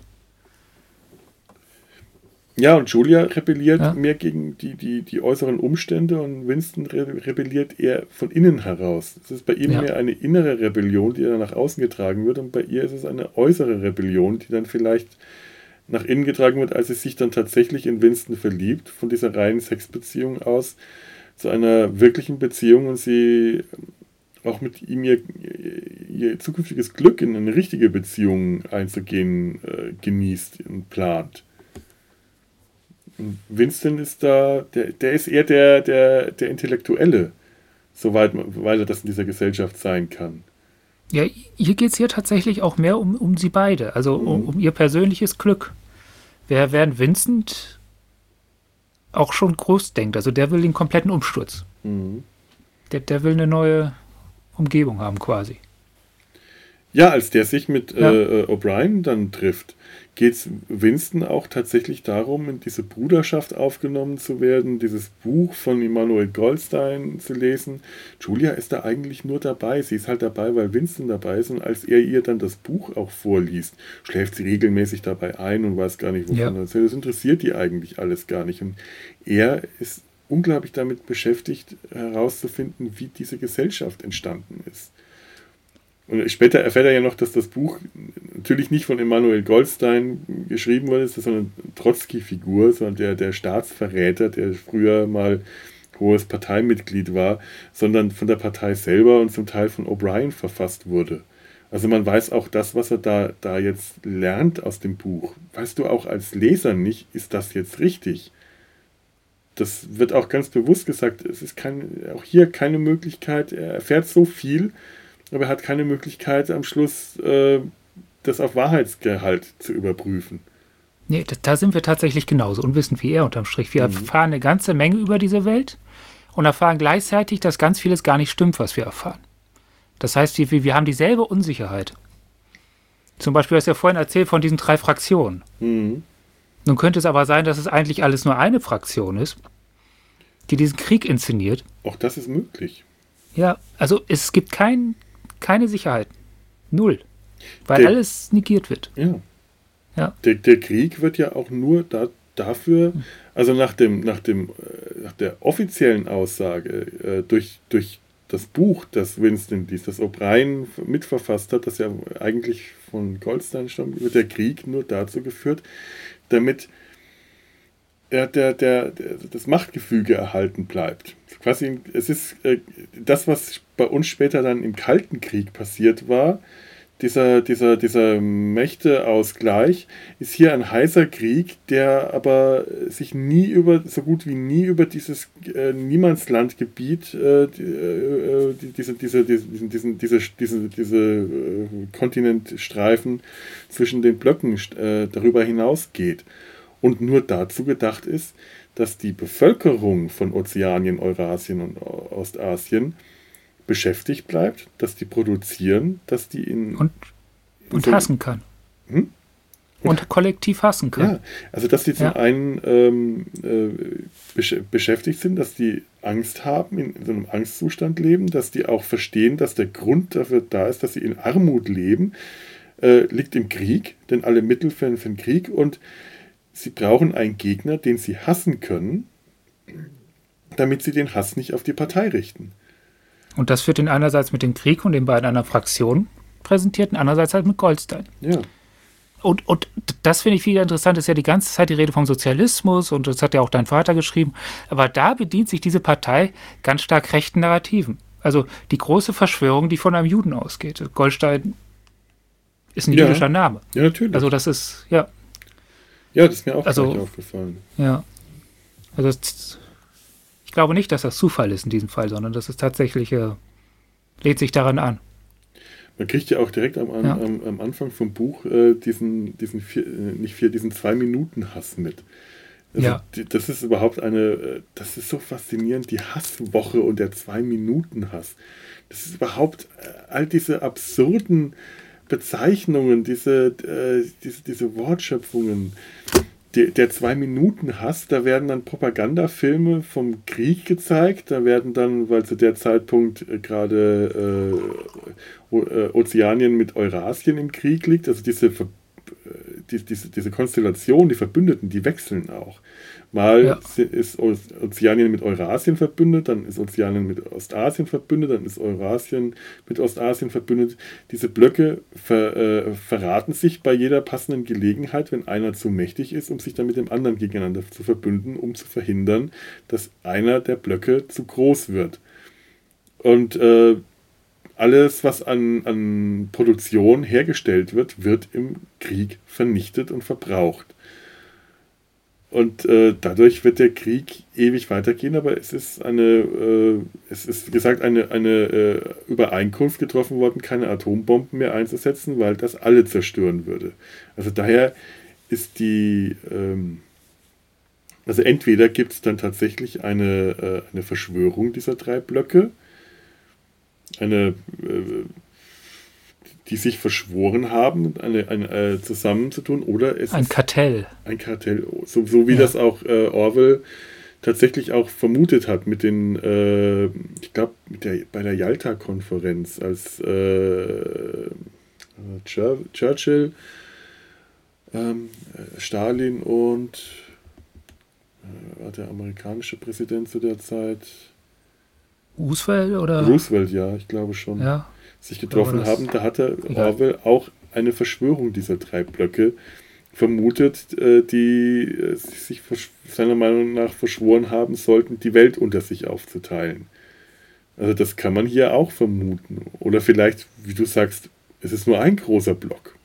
Ja. Alles drin, es ist alles möglich. Also wir kriegen da keine, äh, nie eine Gewissheit könnte sagen, wir kriegen keinen Fuß auf den Boden da. Mhm. Der Zwei-Minuten-Hass. Das ist im Film auch toll dargestellt, weil du wirklich äh, diese auf diese Fratzen, diese schreienden. Ja. Damit geht der Film los, ne? Mit zwei ja. Minuten Hass. Genau. Großveranstaltung. Das ist Wahnsinn. Große Arena voller Leute, die, die einfach nur ein großes Bild anhassen. Ja, und das wirkt auch im Film ja. viel stärker als im Buch. Im Buch wird so ja. beschrieben, dass es halt so die, jede Abteilung äh, sich zusammentrifft, einmal am Tag zum zwei Minuten hassen, da werden die Stühle zusammengerückt in die Mitte und dann brüllen die die Lein Leinwand an. Aber das ist im Film ist es eine große Menge, die sich da, da hast du äh, sofort historische Beispiele aus, aus wollt ihr den totalen Krieg und derlei äh, Dinge kommen einem da in den Sinn. Ja. Das ist Wahnsinn. Und dann das immer wieder der, der äh, von der Leinwand, wenn sie sich alle gerade so richtig aufregen über den eurasischen Soldaten, der da äh, besonders hässlich und abstoßend gezeigt wird, und dann Goldstein anschreien und ihn hassen, und dann plötzlich wird der große Bruder gezeigt, dieser nicht besonders ansprechend schöne Mensch, sondern das ist halt so ein düsterer Typ mit einem Schnurrbart, also auch so ein Stalin-Schnauzbart eher. Guckt auch nicht sehr sympathisch. Nee. Nee. nee, gar nicht. Der, also, der hat auch so dunkle Schatten unter den Augen, dass man jetzt nicht das Gefühl hat, das ist jemand, der ist mir sympathisch, den mag ich direkt, wenn ich ihn sehe, sondern das ist jemand, dem, den muss man lernen zu lieben weil er, äh, weil, weil er eine, eine Autoritätsfigur ist, die einen vielleicht beschützt. Und der starrt dann von jedem Bildschirm und jedem Plakat ein an. Big Brother is watching you.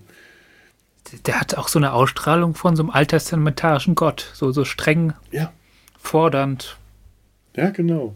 Liebt mich, aber dafür muss ich nicht zurück Liebt mich, liebt mich, meine, meine ja. Liebe ist äh, keine, keine, keine, zärtliche Liebe, sondern eine harte Liebe. Liebt mich oder ich äh, schicke Plagen über euch. Ja, ja, stimmt. Ja. Liebt, liebt mich oder ihr seid verdammt. Ja, genau. Ja, das passt. Übrigens, äh, du kennst ja auch Alan Moore, das habe ich neulich schon mal angesprochen, die League of Extraordinary Gentlemen, die Comicreihe da wird Big Brother auch thematisiert. Der dritte Band spielt in den 50er oder 60er Jahren und zwar genau zu der Zeit, in der in der Geschichte von Alan Moore das Big Brother-Regime zusammengestürzt ist, zusammengebrochen Ach, ist und äh, man wieder zum Alltag übergeht. Der, der, hat, der hat ja selbst einen Comic gemacht, was eine sehr ähnliche Sparte auch geschlagen hat, Alan Moore. Mit V wie Vendetta, das mhm. meine ich auch von ihm. Einer der ersten, das gar nicht so gut ist meiner Meinung nach. Der Comic, ich mag den auch nicht so besonders. Ja. Die Verfilmung nee. finde ich allerdings ziemlich ähm, gelungen. Nee, die mag ich auch nicht so. Ja. Ist also aber auch schon wieder ist, länger her. Ja. Aber es ist ja auch. Ist es auch, glaube ich, sein erster Kuss-Comic gewesen? Der übt da noch. Ich glaube ja. Aber da ja. sind auch große, große Ähnlichkeiten und Parallelen. Stimmt. Ja. Es ist. Äh, was der Film macht, was ich spannend finde, ist auch, da sind wir auch schon direkt bei der Gestaltung, ist so, so, der lehnt sich ja viel stärker am, Sozial am Faschismus, am deutschen Faschismus an. Mhm. Also, also die, die Uniform zum Beispiel der Soldaten. Ja, stimmt. Sind, sind, sind stark an, an Wehrmachtsuniform angelehnt und die ganze Gestaltung ist so 30er, 40er mäßig. Also ja. die Bildschirme, wie die gestaltet sind, also die technischen Geräte, die können alle so vom reinen Aussehen sein aus, aus, aus 30er und 40er. Ja, du musst einfach davon ja. ausgehen, die Technik hat sich zwar weiterentwickelt, das Design aber nicht, weil für Design war keine, äh, kein, ist, die haben halt die, die Technologie, die Überwachungstechnologie ja. weiterentwickelt, die haben alles, was an sonstigen äh, Fortschrittsarbeit in die Waffenherstellung gesteckt, in die Waffenproduktion. Aber warum ein Gerät, warum ein Gerät neu designen, wenn das Design aus den äh, vor 40 Jahren nach wie vor immer noch funktioniert? Und man, man hat ja für diese Gesellschaft, das ist ja keine, kein, kein Kapitalismus, keine Konsumgesellschaft, sondern die kriegen nur das, was, was sie kriegen, wenn sie was kriegen. Und äh, warum dann ein neu, dem, dem, dem Bildschirm über die Jahre ein, ein, ein neues Gesicht zu geben, braucht man ja nicht. Ist auch offizielle Parteidoktrin, äh, mhm. Ideologie. Entwicklung anhalten. Ja. Der letzte große Schritt, die Revolution, und die wird nur noch weiter verfeinert und äh, äh ja, äh, fester ge gezurrt, aber ansonsten keine Weiterentwicklung mehr. Stillstand. Ja, Stillstand ist eine der Doktrinen, keine äh, ja. Entwicklung. Die haben auch diese schönen, äh, diese schönen Slogans: Krieg ist Frieden, Freiheit ist Sklaverei, Unwissenheit ist Stärke. Liebe ist Hass. Liebe ist Hass. Das sind alles Genauso so wie die Namen der, der Ministerien. Das ist meine, das, äh, das Folter- und Überwachungsministerium heißt Ministerium für Liebe. Ja, das, das Propagandaministerium Genau, es ist alles umgekehrt. Die, das Propagandaministerium heißt, glaube ich, Ministerium für Information oder für, Wahrheit. Äh, für Ministerium genau. für Information war das Propagandaministerium, in dem George Orwell in Kriegszeiten gearbeitet hat. Ah. Das gab es tatsächlich. Das, äh, das Gebäude, in dem das in dem der gearbeitet hat, sieht auch ganz stark ah. dem, äh, dem, dem Palast, äh, den, den George Orwell in dem Ministerium für Liebe, dem Mini-Lieb diese Abkürzungen sind so schön. Mini-Lieb oder Mini-Love. Ja. Oder das Ministerium für Überfülle. Das Mini-Fülle. Das ist das Ministerium für Rationierung und bewusst hergestellte Güterverknappung. Ja. Oder das Ministerium für Frieden. Das Mini-Pax. Das ist das Kriegsministerium. Das, das ist schön. Wobei das Ministerium für Liebe, ja gut, sie foltern halt die Liebe nicht rein, ne? Ja, ich meine, das ist der. Ja, oder war was, was was da noch als Liebesbegriff übrig geblieben ist in der Welt. Ja, ich meine, das sind ähm, ja. halt auch so, so äh, Begriffe, die auch so ganz, ganz stark wiederum an den, an den äh, Stalinismus und Sozialismus generell erinnern. Ähm, solche Formulierungen, solche, Neolog solche, solche, ja nicht Neologismen, solche, solche Euphemismen, die etwas anderes darstellen, die etwas anderes aussagen, was sie als das, was sie vom Wortsinn eigentlich darstellen. Also das ist so ein, ähm, das ist halt alles Doppeldenk. Ja. Das gehört auch alles mit dazu. Du kriegst so ein äh, Doppeldenk und Neusprech. Das sind, das, das, das, diese, die Leute müssen in der Lage sein, äh, Ministerium für Frieden zu hören und an das Kriegsministerium zu denken, daran zu denken, dass der Krieg ewig weitergeführt wird und dass der Krieg wichtig ist, aber trotzdem daran zu denken, dass die ganze Sache für den Frieden taugt. Also gleich an den, an den Krieg denken und dabei zu denken, äh, das, das ist so, wir führen Krieg, um Frieden herzustellen. Das ist eigentlich aber schon Doppeldenk für sich. Das, ja, wollte ich gerade sagen, das ist uns ja gar nicht so fremd. Ich meine, Eben. diese Idee, wir führen den letzten großen Krieg. Das ja. war ja der Erste Weltkrieg, der letzte große Krieg, mhm. damit wir nie wieder Krieg führen müssen. Ganz genau. Ja. Genau, also ist, Doppeldenk ja. ist nicht etwas, was George Orwell für sich allein gefunden hat in 1984. Das kennen wir heute auch. In so oder, vielen oder Bereichen. Aufrüsten im so kalten, Welt, äh, kalten Weltkrieg, kalten im Kalten Krieg jetzt das Aufrüsten, um den Frieden zu erhalten. Ja, ganz genau. Ja, Krieg zu verhindern, bau, bauen wir die dreckigsten, dreckigsten, gemeinsten, größten Waffen, die wir haben, Atombomben, ja. damit wir sie nicht aufeinander schmeißen. Das ist auch was, was ja. George Orwell auf eine gewisse Weise vorausgesehen hat, dass sein äh, Krieg kein kalter, sondern ein heißer war. Aber sonst hat das, war das die, gleich, der gleiche, äh, die gleichen Mechanismen, die da stattgefunden haben. Nur, dass es bei, in der Realität äh, zwei Blöcke waren und bei ihm drei. Aber also, die Parallelen sind recht deutlich. Also der ist da schon ziemlich visionär gewesen, was das angeht. Er ist viel weiter gegangen, als, glaube ich, jedes System gegangen ist, obwohl ja Nordkorea.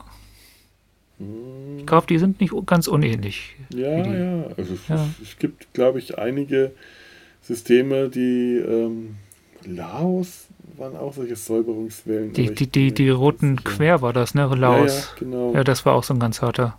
Also es gibt so einige ja. Schrecken, äh, Schreckensregimeherrschaften, die da durchaus mithalten können, was, was hier beschrieben wird. Aber die sind nie groß geworden. Also groß im Sinne von, von äh, ah, ja, weltumfassend. Mein Gott, ja, es ist schwer. Es ja, ist China schon. Ich will da jetzt auch gar nicht so weit gehen, weil, weil, weil, weil dies, dieser, dieser, dieser Vergleich, das ist jetzt Orwellisch oder das ist ja wie 1984, wie 1984 ist ja ganz, wird der, mhm. wird der inflationär auch benutzt. Ja, ja. Ja, also das ist ja ganz schnell ja, man, man äh, vergleicht zum Beispiel ja. 1984 und äh, immer wieder mit der, mit der heutigen äh, Situation, Stichwort Alexa und Google und äh, die ständige quasi freiwillige Überwachung durch, ja. durch, durch, durch, das, was halt hier der Telescreen ist und bei uns eben die Alexa oder die sonst was Box. Ähm, es gibt sogar ein, gab sogar einen Big Brother Preis für schlechten Datenschutz und der hat vor ein paar Jahren ist an Alexa verliehen worden. Ich glaube zu Recht. Zu Recht schon, aber es ist halt äh, ähnlich wie, wie mit, äh, äh mit Neusprech eine andere Sache. Also äh, ja. das hier ist die, die, diese, diese Überwachung ähm, ist nicht dasselbe wie die, die, also diese beiden Zustände der, der, ständigen Überwachung, das ist nicht dasselbe. Nee, ist auch das nicht das. Aber es ist, gleichgesetzt. Es steht eine andere Intention hinter, es mhm. hat einen anderen Zweck. Es ist, äh, es wird nicht aufgezwungen oder anders aufgezwungen. Aber trotzdem, also ich zum Beispiel habe keine Alexa. Weil mhm. das schon ein komisches Gefühl ist, so ein Ding zu haben. Mal abgesehen mhm. davon, dass ich den Sinn von dem Ding für mich nicht sehe. Das, das bietet mir nichts, was ich brauche. Also in, in meiner ja. Wohnung äh, bin ich teilweise froh, wenn hier die Lichtschalter überhaupt funktionieren. Ich glaube nicht, ja. dass, ich, äh, dass ich Alexa dazu bringen kann, dass sie die Lichter für mich an- und ausmacht. Dazu müsste sie erstmal jetzt einen Schraubenzieher greifen und die Stromleitung. Also Alexa hat schon in, deswegen in meiner Low-Tech-Wohnung, äh, wird nie einen Platz finden. Außerdem also, kommt da plötzlich so Besuch vorbei und lässt Alexa Furzgeräusche machen. Kennen wir solche Leute, die sowas machen? Also, nein. Nein. Mit sowas gebe ich mich nicht ab. Niemals. ja, aber äh, ja. geht mir ähnlich. Also ich, obwohl ich bin ja mittlerweile dann auch so, ähm, so dran gewöhnt, dass äh, beispielsweise, wenn, wenn ich äh, auf, auf meinem Handy, auf was weiß ich, Facebook oder sonst wo Werbung bekomme, die nehme ich hin. Die akzeptiere ja. ich. Ist mittlerweile, ja, ich habe mich da. Geht mir genauso. Ich wehre mich dann nicht mehr und ich wundere mich allerdings, wenn diese Werbung nicht auf mich zugeschnitten ist. Dann irritiert mich das.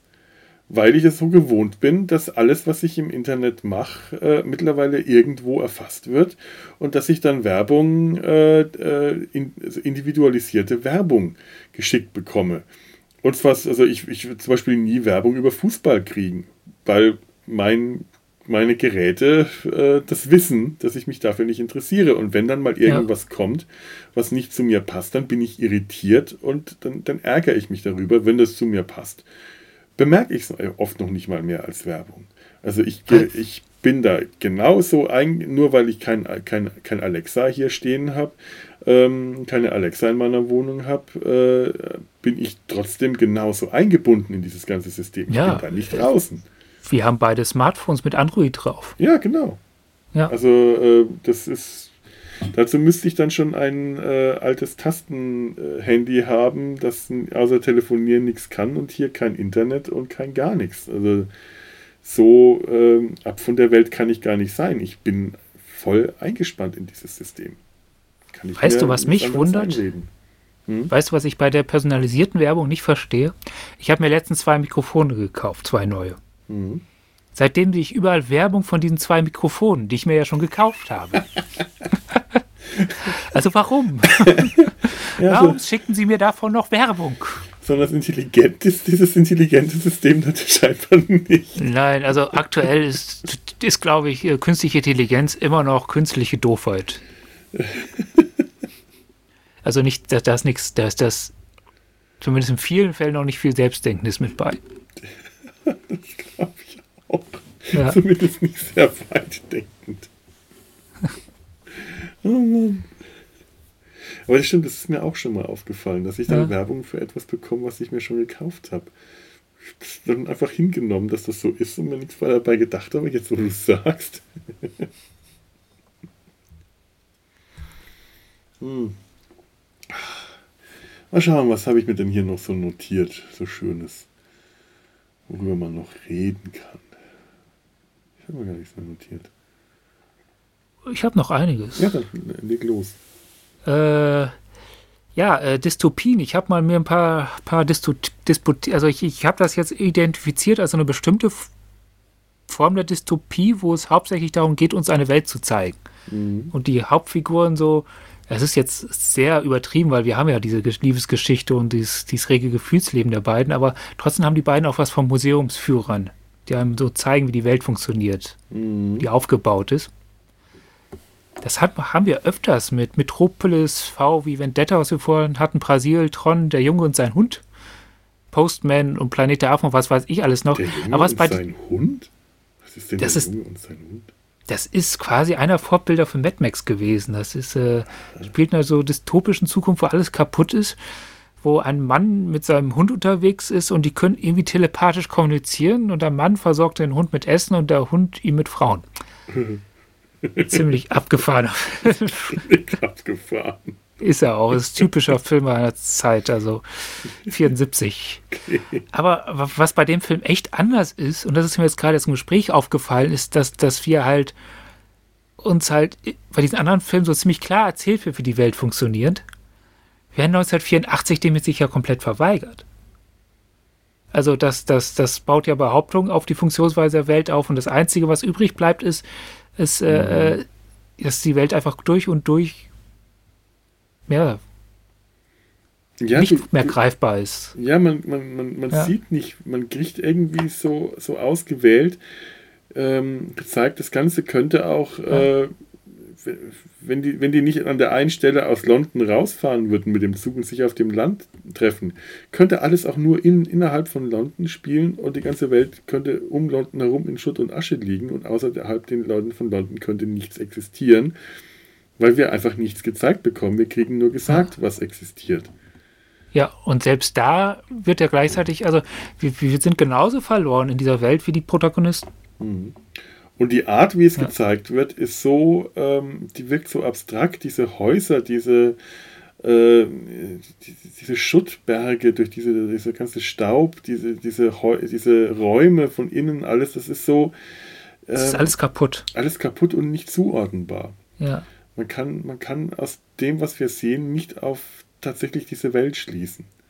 Das stimmt. Ja. Und im Roman ist es genauso. Also die gleiche Art, wie die Leute äh, im Roman nicht wissen, was da außen ist. Also die kriegen auch nur gesagt, dass Ozeanien groß ist und dass Ozeanien außer England äh, oder erst Reborn eben noch äh, Amerika und Australien und Südafrika behandeln, aber das muss überhaupt nicht stimmen. Die haben keine Vorstellung, was das bedeutet. Die, die, die können sich auch nichts darunter vorstellen.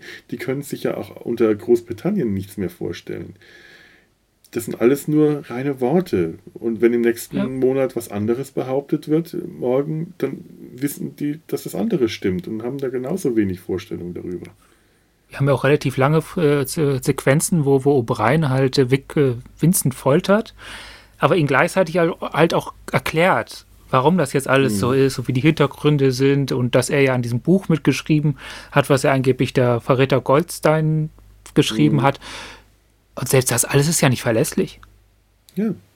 Das, das, das kann ja Teil, also wir haben es hier mit einem Herrschaftsmodell zu tun, das einzig und allein dafür existiert, die Herrschaft des Systems zu garantieren. Nicht einer Person, nicht einer bestimmten Personengruppe, sondern das ist, das ist ein selbst, sich selbst aufrecht, selbst, sich selbst stützendes System, einzig allein für das System. Und ich glaube, dass selbst O'Brien gar nicht den Überblick darüber hat, wie das System überhaupt funktioniert. Also der, er einmal, einerseits im Sinne von Doppeldenk erzählt er, was Vincent hören muss, damit er dahin kommt, wo er hin soll, dass er das, den großen Bruder liebt. Mhm. Und in dem Moment glaubt O'Brien wahrscheinlich auch daran. Aber im nächsten Moment, wenn er in einer anderen Situation ist, glaubt er an was anderes. An was anderes, was, was ja, er jetzt gerade ja. machen muss. Und zum Dritten, nur weil er Teil der inneren Party ist, heißt das ja nicht, dass es nicht noch eine Personengruppe gibt, die noch enger zusammensteht und, und noch mehr äh, noch mehr Informationen hat. Unter Umständen genau, und, und noch kann mehr es ja auch sein, dass auch diese innere Partei, ja. ähm, dass keiner die eigentlichen Informationen hat, dass da auch nur jeder ein Teil der Informationen hat und äh, auch das, das ist möglich. Also es bleibt ja eigentlich nichts mehr anderes übrig als als was anderes als Verschwörung gibt es da nicht mehr. Ja.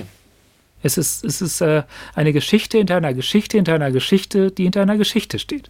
Übrigens hat Alan Moore ja. ähm, das äh, in, der, in der Version, die Alan Moore bei äh, League of Extraordinary Gentlemen geschrieben hat, ja. ähm, lässt O'Brien den großen Bruder irgendwann ähm, ähm umbringen und übernimmt dann die Partei ähm, die ab da dann nicht mehr die Big Brother Partei, sondern die O'Brien Partei. Und das Ganze wird etwas humaner dadurch. Das ist die Version von äh, Alan Moore. Wie würde eigentlich ein Regime aussehen, was durch Miles O'Brien geführt wird? oh mein Gott. Das kann, das ist, ich glaube nicht, dass das möglich ist. Ein Regime, also so ein Terrorregime, ähm, hm.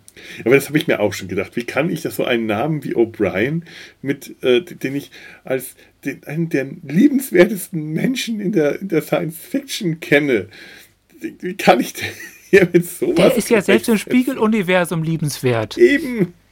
Ja. Der ist sogar im Spiegeluniversum noch liebenswerter. Das ist, ja. das ist gar nicht möglich. Der heißt das Smiley. Das ist furchtbar. Ja. Macht mir meinen O'Brien nicht kaputt. Ihr könnt mir meinen Picard kaputt machen, aber nicht meinen O'Brien. Hm, wie wird eine Serie namens O'Brien aussehen? Star Trek Fall mit hochgekrempelten äh, Ärmeln. O'Brien hat selbst dann hochgekrempelte Ärmel, wenn er keine hat. Genau, wenn alle mit T-Shirt ja. rumlaufen, dann kriegt er einen Longsleeve, damit er sich die Ärmel hochkrempeln kann. Ja, oder der, der, der krempelt sich das so cool wie früher, so Rock'n'Roll an den 50ern über die, über die Schultern. Gehasst und steckt seine Zigaretten da rein. das kann ich nicht. Das ist einer der Anblicke, die mich schon immer ganz furchtbar irritiert haben. Ich weiß nicht warum, aus irgendwelchen Gründen, ja. aber das, das habe ich immer schrecklich gefunden. Das ist uns halt kulturfremd. Ja, wir, weil wenn, ja. wenn ich meine Ärmel hochkrempel, dann sieht man meine schlaffen Bizepse. Ja. Deswegen habe ich das nie gemacht. Das ist wohl der Grund. Ja, ich, ich, ich, ich, ich äh, befinde mich da in einer Spirale der Nichtbräunung. Ich trage nie kurze Hosen, weil ich käsige Beine habe. Weil ich nie kurze Hosen. Ah. trage, habe ich aber käsige Beine. Ich, ähm, ja. ich habe scheinbar so lange äh, nur äh, keine kurzen Hosen getragen, dass meine Beine nicht mehr bräunen. Es ist oh. faszinierend, oh. selbst wenn der ganze Rest Sonnenbrand kriegt, die Beine, an denen ich früher mal ganz schlimme Sonnenallergie sogar hatte. Ich kann vergessen, die Beine einzucremen, die bleiben weiß und käsig und ich trage viel kurze Hosen mittlerweile, weil mir das ehrlich gesagt ziemlich wurscht ist, dass meine Beine äh, viel zu dünn sind für den äh, massigen Oberkörper. Wenn es ja. mir um Ästhetik geht, äh, würde ich sowieso anders ausschauen. Das ist mir ziemlich wurscht. Aber die bleiben weiß. Und ich krempel meine Hosenbeine hoch, wie O'Brien seine, äh, seine Ärmel. Das ist, glaube ich, Lass uns einzige, fleißig sein und die Hosenbeine hochtrennen. Ja. Äh, ja, wollen wir noch über die Beziehung äh, Julia, Julia hieß die, ne? Und, mhm. und Vincent Rede ja. reden. Ja. Ich finde die un ja, ich fand die sehr schön dargestellt im Film. Also die ist, äh, mhm. wenn das Ganze, glaube ich, in die Hand von falschen Filmemachern gekommen wäre, hätten wir es mit einer schmalzigen Schmonzette zu tun ja. gehabt. Ja. Das ist mir Und, im Buch genau. im Film aufgefallen, das hat nichts Schmalziges. Das ja. ist eine Liebesgeschichte, aber es ist keine romantische, schmalzige Liebesgeschichte, sondern es, ist, äh, es, es, es wirkt ehrlich alles. Es wirkt sehr organisch in dieser Welt. Mhm. Also man merkt einerseits den beiden halt an, dass sie, dass sie das gar nicht können. Also eine Beziehung zu führen, wie wir es tun würden. Dass sie, dass die da ganz, ganz große Probleme haben, aber dass sie trotzdem, naja, Hormone haben, aufeinander ein, ich meine schon rein, ausgerichtet äh, rein sind. technisch könnten sie es nicht, weil Vincent, äh, Vincent, jetzt habe ich es auch gesagt, Winston ja. äh, noch verheiratet ist, aber seine Frau äh, irgendwo verschwunden ist, ist ihr Leben getrennt und er weiß nicht, was aus seiner Frau geworden ist, weil die äh, sowieso nur widerwillig Sex mit ihm hatte, um, äh, um sich fortzupflanzen, als es nicht geklappt hat ist sie verschwunden und die eine Gelegenheit, wo er sie hätte umbringen können, also das Verschwinden der Ehefrau, das nicht, äh, in, in kein, nachdem keiner fragt, die hat er verstreichen lassen und jetzt hätte er Julia nicht mal heiraten können, wenn, wenn die Partei das erlaubt hätte. Ja, ja, aber die Partei würde die ja auch nicht heiraten lassen, einfach weil sie zusammenpassen weil sie sich tatsächlich lieben und weil sie Sex einfach nur aus dem Spaß haben und die äh, Spaß Sex zu haben haben und aus Leidenschaft und das ist genau das ist, was die Partei unterbinden würde. Also wenn es herauskäme, dass die beiden sich lieben, wären sie äh, sofort ähm, auf der Abschlussliste, weswegen sie sich ja auch von vornherein nur heimlich treffen. Also äh, ihre Beziehung hat schon aus technischer Sinn überhaupt keine Chance, aber auch aus der äh, tatsächlichen, ja, sie sind auch nicht in der Lage, wie du sagst, eine normale Beziehung zu gestalten, weil sie nicht wissen, wie, weil sie es nie gelernt haben. Sie haben es nie gelernt, ja. Die können das nicht. Also selbst Vincent ja nicht, der ja schon vorher, also vor dieser, diesem System irgendwas kennengelernt hat und aufgewachsen ist, ja, aber ich glaube, ja, der hat auch ja. nur, das, das muss schon in seiner Kindheit eigentlich passiert sein, genau. die, äh, die Revolution. Also der kannte seine Mutter und seine Schwester, genau. aber den, seinen Vater hat er zumindest nicht kennengelernt, also hat er auch nicht aus Anschauung äh, lernen können, wie eine Beziehung zwischen Mann und Frau funktioniert und seine Mutter und seine Schwester hat er aus seiner eigenen Erinnerung verraten, um ihm die letzte Schokoladenration wegzunehmen und ähm, danach hat er sie nie wieder gesehen. Genau, also selbst der ist da ja äh, nicht die, mit Idealvoraussetzungen ja. reingestarrt. Ja, ist, das ist ja auch, das ist ja auch die, die Ideologie, also das, das ist, äh, dass die, allein die Tatsache, dass die beiden sich lieben, ist ja schon ein Verbrechen. Mhm. Das, das ist ja schon Verrat an der Partei, weil, weil es gibt keine sozialen Beziehungen mehr untereinander, also über Funktionserfüllung hinaus. Und die ganze emotionale, was du emotional an dich trägst, das geht entweder an die Partei oder an den Gegner der Partei. Aber nicht mehr an andere Menschen.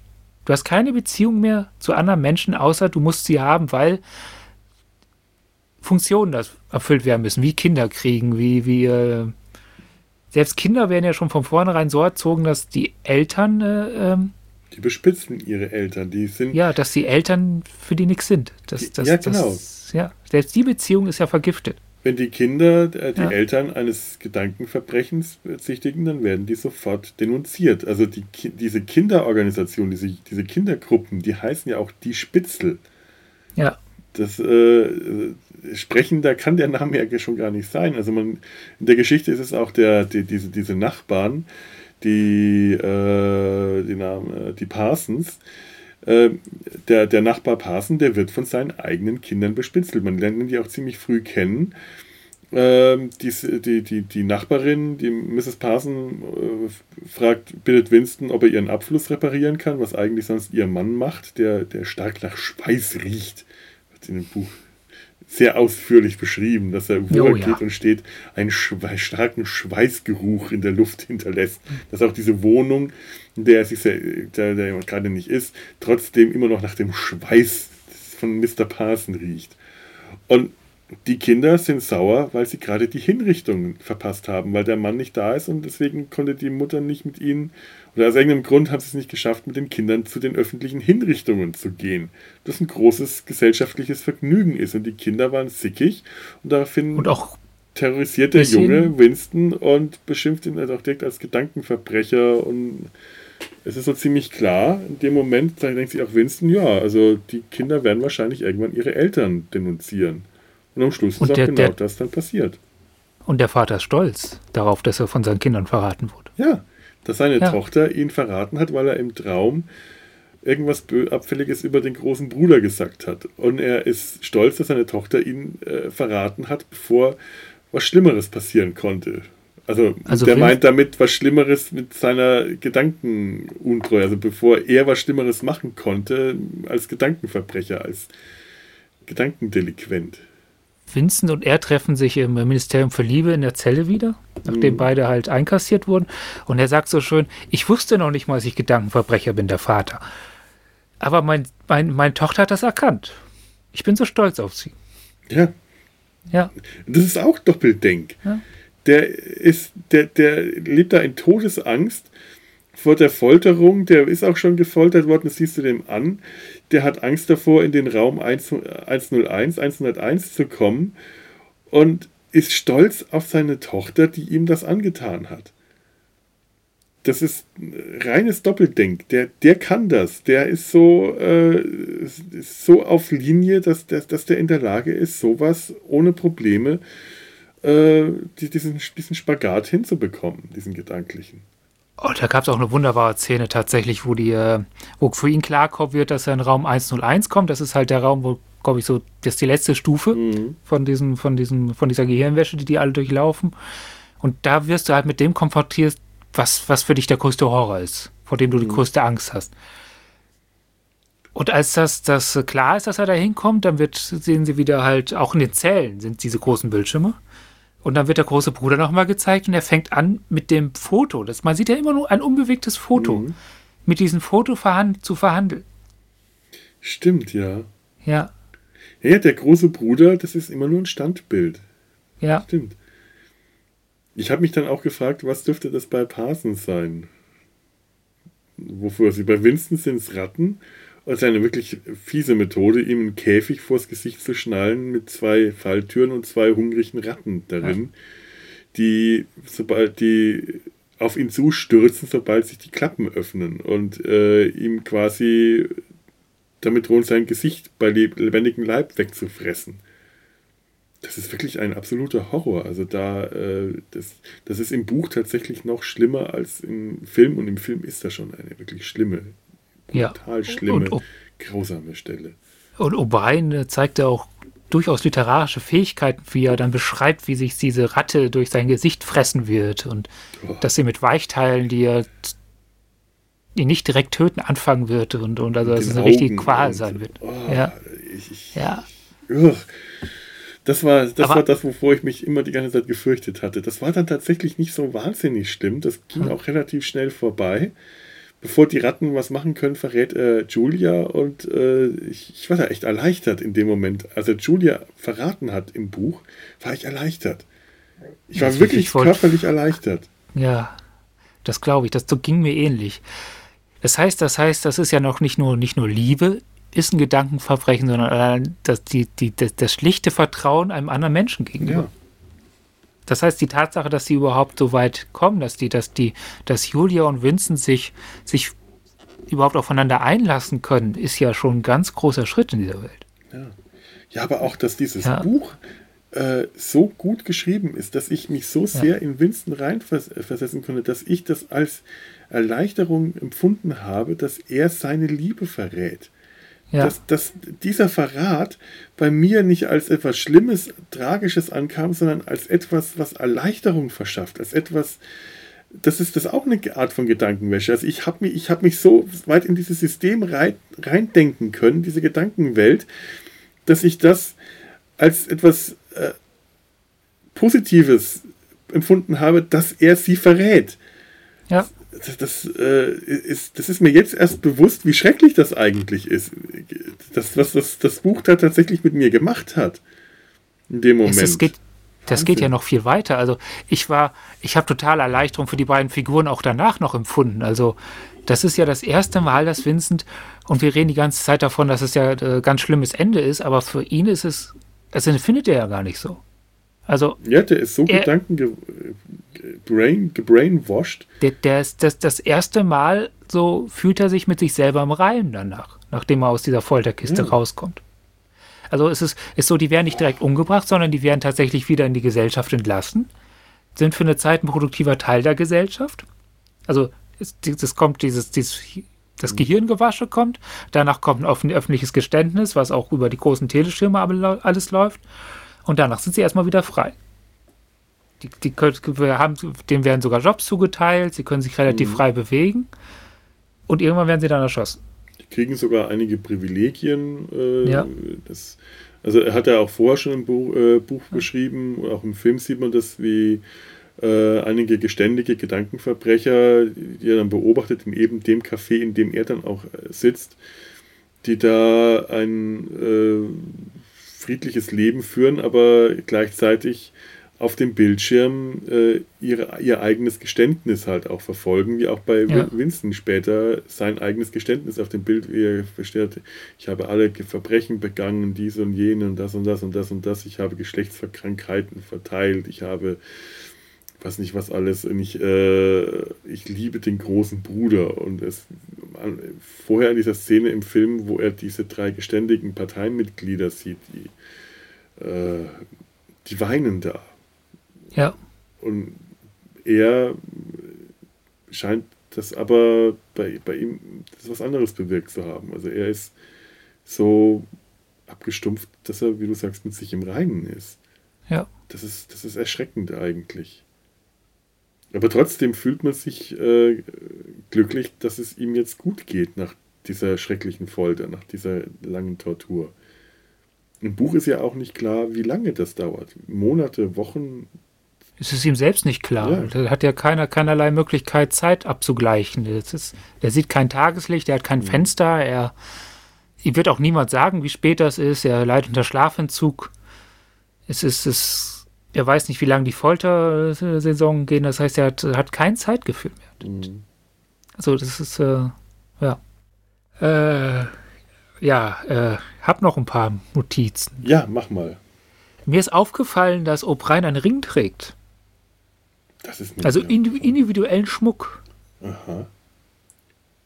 Allerdings weiß ich nicht, ob man daraus was machen kann. Aber ich fand das interessant, weil das dieser absoluten Uniform Uni äh, Uniformität äh, sehr wieder äh, entgegenspricht. Es seien andere, äh, oder? Ja. Ein Ehering ist es wahrscheinlich nicht. Ich habe jetzt nicht darauf Nee. geachtet, Winston trägt wahrscheinlich keinen. Hm. Gute Frage. Müsste man jetzt, ich kann es leider Ja. jetzt nicht öffnen, weil wenn ich das jetzt öffne, ich es ist auf einer externen Festplatte, ich müsste im Internet nachschauen. Ich kann den Film Guck jetzt- mal, ob ich Fotos finde. Ja. Und äh, dass es vielleicht einfach nur ein Versehen ist. Das glaube ich nicht. Das ist ein sehr dicker Ring. Okay. So, so, so eine, so ein Wiege, äh, Siebel, äh, ha, Siegelring. Sieht nicht so aus, als ob John Hurt einen Ring trägt. Ja. Na, schauen wir mal. Oh, Brian Ring. Das will ich doch mal sehen. Okay, Ring bringt schon mal gar nichts. In der Folterszene, wo der vier Finger hochhält, sieht man das ganz gut. Ah, Ja. ja, ich glaube, da wäre es aufgefallen, wenn das ein Fehler wäre. Oh ja, ja, ja, das sieht man. Das, Ja. das ist wirklich ein äh, fetter Ring. Ich Kennst du, was drauf ist? Nee, kann ich nicht erkennen. Schade. Gott, ich sehe auch gerade wieder die Bilder von dem zugerichteten John Hurt. Uah, Ja. ich, äh, John, John Hurt ist da echt Idealbesetzung. absolut Wahnsinn. Ja. Uh, da, da graust mich, da graust mich gerade schon wieder. Ob es vielleicht ein Parteikennzeichen ist? der Ja, ne? Das könnte auch sein, dass, dass das so, so ein Funktions-, so eine Art Siegelring Ja. ist oder so. Wie so. Der, der lebt ja auch in ziemlichem Luxus. Dafür, äh, für, so in dem der, hat- der hat Wein, der hat einen Diener, äh, all, solches, all solche Dinge. Warum sollte er also nicht auch einen ein Ring tragen? Vielleicht Aber es ist auch alles trotzdem, es ist auch alles relativ heile da, ne? Also ja. so, aber trotzdem ist das alles irgendwie noch karg. Ja, also viel hat er auch nicht. Ja, ja man sieht es gerade in dem, äh, im Film, ist es toll dargestellt. Ja. Das wirkt, äh, während, während Vincents, äh, Vincent, ich will nicht Vincent sagen, Vincents Wohnung wirklich äh, nur aus Schrott besteht. Das ist wirklich eine Zelle. Die Wände sind nicht tapeziert, die, das, das, der, der ganze Möbel ist, die ganze Mobiliar ist Schrott. Also das ist wirklich eine, eine schrottreife Zelle. Und das, äh, die, die Wohnung von O'Brien wirkt aber auch nicht wie eine Wohnung, sondern wie, ähm, wie soll man das beschreiben? Das sind so, die, Wände sind aus, aus, aus Stein, das, das, das wirkt eher wie so ein. Das, das ist das Einzige, was wirklich futuristisch auf mich gewirkt hat, ja. das Innere seiner Wohnung. So ein futuristischer Machtblock, da, Demonstration. Das, ich, ich, ich finde kein Wort dafür. Das ist. Wortfindung. Präsentationsgestaltung.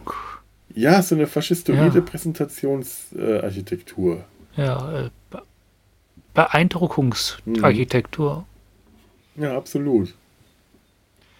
Ist dir eigentlich aufgefallen, dass was, was bei 1984 quasi die höchste Stufe des Gehirnwaschens unter Folter ist, bei Next Generation ein Einstellungstest ist für, für die äh, Sternenflotte? Nein. Konfrontiere dich mit, deine, mit deinen größten Ängsten. Oh mein Gott. Ja.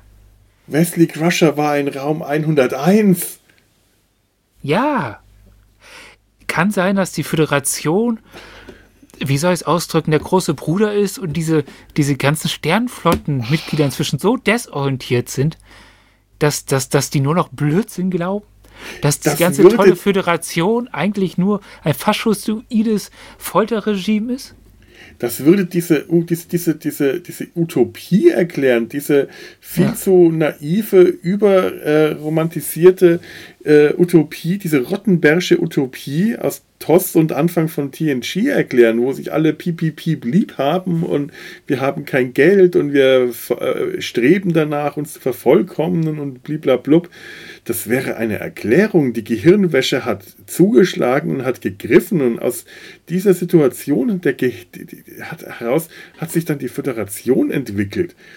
Irgendwann hat dann äh, doch Komfort und Luxus wieder äh, zugegriffen. Also die, die, die, Creature Comforts haben wieder, äh, wieder Einzug gehalten. Man lebt jetzt also wieder in, in Wohlstand. Aber tatsächlich ist das, boah, toll.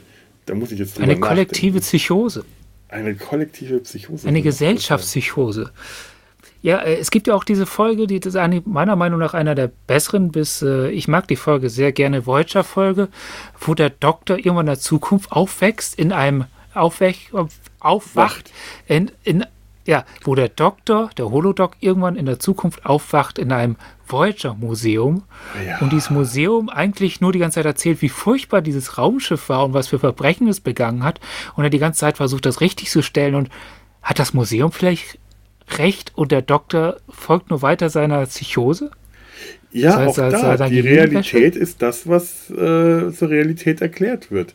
In der Folge sieht man das ganz deutlich. Für diese, äh, die Leute, die das Museum äh, betreiben, ist das die Realität, was sie daraus geschlossen haben. Also das ist ja auch ganz stark bei Voyager ohnehin. In äh, einer der Staffeln ähm, wird das ganz stark thematisiert, die Außenwahrnehmung der Voyager Crew, die da zum Teil als Kriegsschiff oder zum Teil als ähm, Schwindlerbande dargestellt ja. werden. Das ist äh, und, und klar wenn, wenn, die, wenn, wenn, wenn die Geschichte sagt, die Voyager waren äh, faschistoide Kriegstreiber, äh, Janeway ist immer nur mit schwarzen Handschuhen rumgelaufen und hat äh, Leute in den Tod geschickt. Wer, wer, wer kann das später noch widerlegen? Das ist die, äh, die dieses Ausstellungsobjekt, äh, äh, diese, diese Holo-Figur, dem glauben wir das doch eh nicht. Ja. Der ist nur falsch programmiert. Ja, und, und wie gesagt, vielleicht ist ja auch er der, der sich täuscht. Und die ja, anderen haben es. Ja. Eben, das kann ein Oh. Programmierungsfehler sein, dass der das Ja. geglaubt hat. Vielleicht wäre das ja wirklich so. Es wäre eigentlich schön gewesen, wenn es nicht am Schluss, wenn das so die letzte Folge gewesen wäre. Also die, das ist so die, die, äh, die Holodeck-Variante vom Ende von Enterprise. Ähm, auf, auf Voyager umgemünzt. Man, wir, wir erklären alle, das ist keine, keine Holodeck-Simulation gewesen, sondern einfach nur ein Programmierungsfehler des Holodoktors, der sich an alles komplett falsch erinnert hat. Und damit wäre auch komplett die ganze Star Trek-Geschichte dann wirklich umgeschrieben werden. Hier nicht. J.J. Abrams hat hier nichts verändert, hat er nichts umgeschrieben. Das hätte alles umgeschrieben. Das hätte alles verändert. Das hätte wenn die tatsächlich die Föderation zu einem totalitären System gemacht, zu einem Faschistoiden. Das wäre. Und wenn, und wenn sie im. Spiegeluniversum aufschlagen, dann sind die vielleicht gar nicht in ein Paralleluniversum aufgeschlagen, sondern so mehr Matrix-mäßig me- Matrix-mäßig aufgewachsen. Sie sehen einfach nur die Wahrheit für einen Moment, Uh, das ist ja bis noch sie dann besser. wieder eingenebelt werden. Ne? Ah, noch Ja. besser. Dann nehmen Sie die rote oder die blaue Pille. Ja. Ah, schön.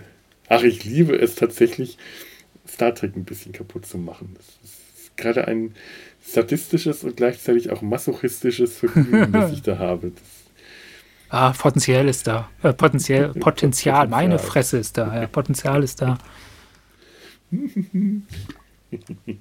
Und könnte man natürlich auch anders auch denken, dass das 1984, wie wir es, äh, wie wir gerade die Borg-Gesellschaft in ihrer Entstehung äh, beobachten, die kollekti absolut, absolute Kollektivierung der Gesellschaft. Dass das, weißt du, das, das ist ja, äh, O'Brien spricht ja nicht für sich. Er spricht für den großen Bruder. Und das, der große Bruder ist, also wenn man voraussetzt, dass der große Bruder nicht wirklich existiert, ist er quasi, äh, ist er quasi das, äh, eine Art Avatar, eine Kollektiv-Avatar von allen Leuten, die an ihn glauben. Eine, eine, eine Figur, für die alle sprechen, aber die nicht mehr für sich selber sprechen kann. also der große Bruder ist eigentlich das, was die Borg Queen nicht ist. Was ja eigentlich sein sollte, Was aber sein so nicht sollte, wenn das. Ko Kollektiv so funktionieren äh, würde, wie es eigentlich mal angedacht war. Ja. Dann äh, sollte es sowas wie die Borg Queen nicht geben, aber der große Bruder könnte das tatsächlich sein. Allerdings ist der, ich weiß nicht, wie der große Bruder in der Außenwahrnehmung äh, funktioniert, ob Ja. äh, der außerhalb von Ozeanien überhaupt wahrgenommen wird. Weil wir erfahren ja auch nichts, was in, in Eurasien oder Ostasien äh, verstanden. Also wir kriegen zwar irgendwo erklärt äh, im Laufe des Romans, welche äh, Systeme da funktionieren und, äh, in, diesem, diesem, in, dem Manif in dem Buch, das äh, Winston zu lesen bekommt. Aber ob es da, wie da die Gesellschaft ist und ob es da ein Parallel äh, zu, zu, zum großen Bruder gibt, das weiß ich jetzt nicht. Und ich glaube nicht. Bin mir nicht ganz Ich- sicher. Ich will, glaube ich, noch mal ein bisschen aus, ausholen, damit die Leute verstehen, was wir überhaupt meinen. Also, damit, damit die Borg Queen wirklich in diese, in diese Idee, wie sie in Next Generation ursprünglich vorgestellt wurde, der Borgs reinpasst, dass sie ein kollektives Wesen sind, ein kollektiver Verstand, der nicht individuell spricht, sondern das haben sie ja auch tatsächlich, ich fand das super dargestellt in der Serie, dass, dass, dass du immer so einen großen Raum siehst und aus denen kommen dann tausend Stimmen, die, die äh, kollektiv sprechen. Das, das fand ich großartig. Das, das hat den Ganzen auch so was extrem Fremdes gegeben. Und die Borg Queen passt in das Ganze nur dann rein, wenn sie halt kein Individuum ist, also keine eigene Persönlichkeit hat, sondern nur Sprachrohr dieses Kollektivs, also ein, ein Pseudopodium, ein, eine, sie, sie kontrolliert nicht das Kollektiv, sondern sie ist eine Ausdrucksform des Kollektivs. Ja, ja, stimmt. Also das Koll ja, Aber der große Bruder trifft das nicht nach, tritt das nicht nach außen da, sondern vor allem nach innen. Und ich Ja. glaube nicht, dass die Borg nach innen das brauchen. nein, So ein, ein, die- ein Sprachrohr. nein, sie brauchen eigentlich, nein, natürlich nicht. Sie wissen ja alle, was los ist gerade. Ja, die Borg sind die Verkörperung der Partei. Eigentlich ist die, sind die Borg ein zutiefst basisdemokratisches System. Jeder ist an der Entscheidungsfindung gleichberechtigt beteiligt. Ja, oder auch nicht. Oder auch nicht. Aber in gleicher? Wa- gleicher Weise. Sie sind, sind alle gleich. Sie, sie treffen alle Entscheidungen, alle Aktionen gleich und unisono. Und daher, es ist so die Frage, wie, äh, wie werden Entscheidungen überhaupt getroffen in einem Kollektiv, wo jeder best- mitbestimmt, aber eigentlich niemand tatsächlich bestimmt. Wie funktioniert so ein Schwarm? Das müsste man Schwarmintelligenzen äh, äh, verstehen können. Ich, ich kann dir sagen, wie ein Schwarm ungefähr seine, seine Bewegungsrichtung zum Beispiel ändert. Ja. Und zwar ähm, quasi als Kettensystem. Das heißt, der eine Vogel fängt an, der neben ihn kriegt das mit, der neben ihn kriegt das mit, der neben ihn kriegt das ja. mit, der neben ihn kriegt das mit und alle folgen dann quasi wie, wie, wie eine Lola-Welle eigentlich. Mhm. Ja, also so stelle ich mir das vor. Ja, ja. Ja, ja stimmt. Also äh, ich erinnere mich ähm, im Urlaub, äh, wo war das denn? In Rom über den Petersdom gibt es so eine, äh, einen Vogelschwarm, der da seit Jahren über den Petersdom hin und her äh, schwebt und die tollsten äh, Formen und Formationen schwebt, äh, fliegt. Und da kann man das tatsächlich beobachten. Ja. Das ist keine komplett gleiche Bewegung, sondern äh, der, der, Schwarm löst sich ein bisschen auf und folgt, der Anfang fliegt, löst auf und folgt, der Rest folgt hinterher. Also das ist wirklich so eine Laola-Bewegung. Ja, stimmt. Aber trotzdem finde ich, find ich das eigentlich umso beeindruckender, weil, weil es ist ja eine unglaublich feine Abstimmung. Du musst ja sehr, sehr, äh, ja, sehr aufmerksam sein für das, was da um dich herum passiert. Ja. Und darauf reagieren können entsprechend schnell. Und das ist wiederum bei den Borg ja. äh, wohl nicht der Fall, weil die alle miteinander verbunden sind. Also die reagieren nicht auf das, was der Nachbar macht, sondern die kriegen alle ihre Befehle über eine einheitliche Schnittstelle. Ja. So wie ich das verstanden habe. Also ähm, Schwarm Intelligenz in dem Sinne, also Schwarm funktionieren in dem Sinne, ist bei den Borg wohl auch nicht der Fall. Ich glaube, es ist auch tatsächlich, äh, ich glaube, es ist so anders, mhm. diese, die, dieses Zusammensein, was die da haben, dass es vielleicht gar nicht vorstellbar ist für uns. Vorstellbar ist für uns. Ja, das glaube ich ja. auch. Das ist, äh, das es ist zu fremd und deswegen ja. haben sie wahrscheinlich auch überhaupt generell die Borg Queen eingeführt, weil etwas so Fremdes einfach nicht erzählbar ist auf Dauer. Ich, ich glaube auch, es war tatsächlich der, der Grundfehler. Also ich sehe die Borg Queen als Fehler an, weil, weil dadurch die, dadurch, dass es ein Gesicht gibt, ist die, dieses Gefühl der Fremdheit, dieses vollkommen andersartig sein der Borgs verloren gegangen. Mhm. Aber schon dadurch, dass sie angefangen haben, einen Kinofilm drehen zu wollen, der ja auch für Leute im Zweifelsfall funktionieren muss, die halt nicht darauf vorbereitet sind, ist es schon fast die, direkt die Notwendigkeit gewesen, da dieses Gesicht zu haben. Ja. Kommen wir von dem ja. Gesicht der Borg Queen zum Gesicht von Big Brother zurück. Ein Schnurrbart ja. mehr und äh, das Kollektiv funktioniert ähnlich gut. Kommen wir zu 1984 nochmal zurück. Ja. Ähm, hast du noch irgendwas? Ähm. Ja, Moment, also in dieser Liste nicht, aber ich habe zwei Listen. Einen für den Film, da waren wir gerade. Und äh, ein fürs Buch. Und da habe ich gleich direkt als erstes, äh, die Menschen äh, wirken auf mich wie die bei Blade Runner. Vollkommen. Äh, mhm. Ent, äh, bei Blade Runner? ja. Äh, dieses äh, Hoffnungslosigkeit. Das, die, die wirken also wie in einer Welt, die nichts mehr zu bieten hat. Ja, ja, stimmt. Ja. Das ist, ja, ja, ja, hoffnungslos. Ja. Das kann man gar nicht anders beschreiben. Die funktionieren halt einfach noch.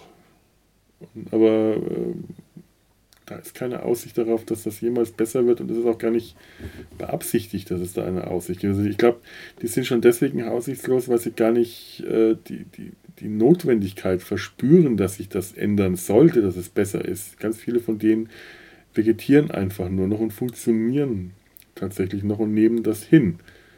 Resigniert. Ja. Oder, äh, oder so wie Parsen nehmen das mit Begeisterung schon hin, mit Enthusiasmus. Die sind schon über diese, diesen Zustand der Resignation hinaus. Dass sie dann aus ja, den ah. Kollektiven und den, den, den, den, den Gruppen und den Aufgaben, die sie äh, aufgepumpt bekommen, dann noch, noch, noch äh, Motivation und Begeisterung schöpfen. Und, Oder der, der ist eigentlich noch viel tiefer resigniert, weil er sich selbst vollkommen aufgegeben hat. Ja. Da ist ja kein eigenes Ich mehr da. Das ist nur noch äh, Parteiapparat als Person. Ja, und, und, und selbst das reicht der Partei ja nicht. Selbst der wird ja eingesperrt. Ja. Und nochmal überarbeitet. Ja, ist eigentlich erschreckend. Du ja. musst dir mal vorstellen, so das perfekte Parteimitglied und auch den müssen sie noch klein kriegen. Das ist das schon. Also äh, es, es fehlt eigentlich wirklich nur noch in dieser Technologie der Überwachung, ähm, dass sie tatsächlich noch Gedanken lesen können.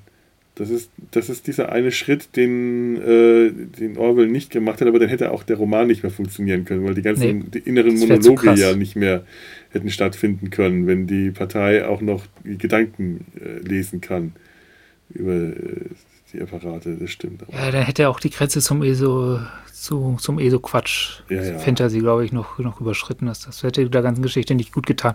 Aber ich glaube, die nervt das, dass sie das nicht können. Ja, das ist tatsächlich ein Schritt, den sie gehen würden, wenn sie könnten.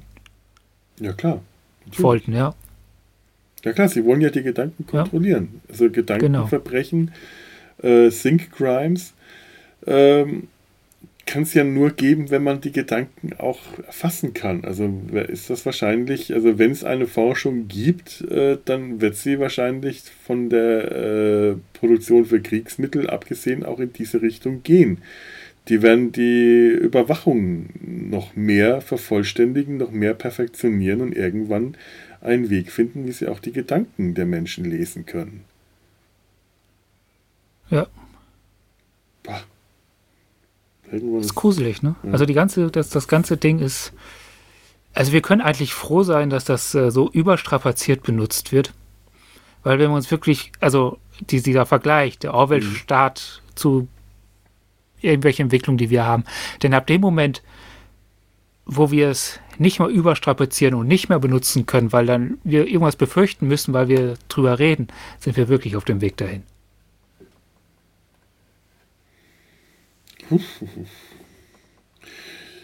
ähm, hast du noch irgendwas? Also langsam könnten wir den 1980 äh, Kleinkrams.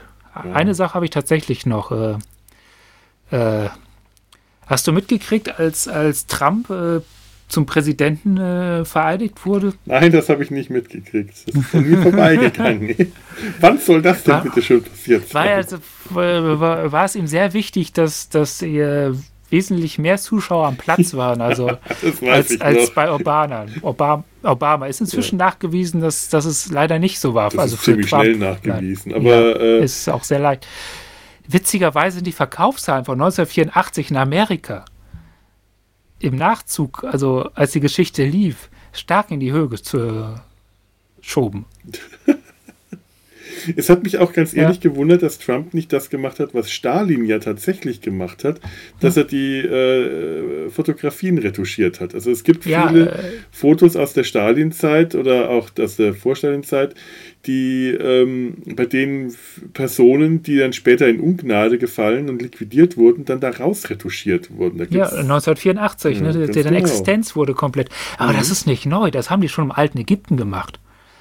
Also Pharaos, die, die, die so ein bisschen dem Nachfolger so unangenehm waren oder, oder auch irgendwelchen Priesterkasten, die wurden zum Teil danach ausgelöscht. Deren Gräber wurden zugeschüttet, mhm.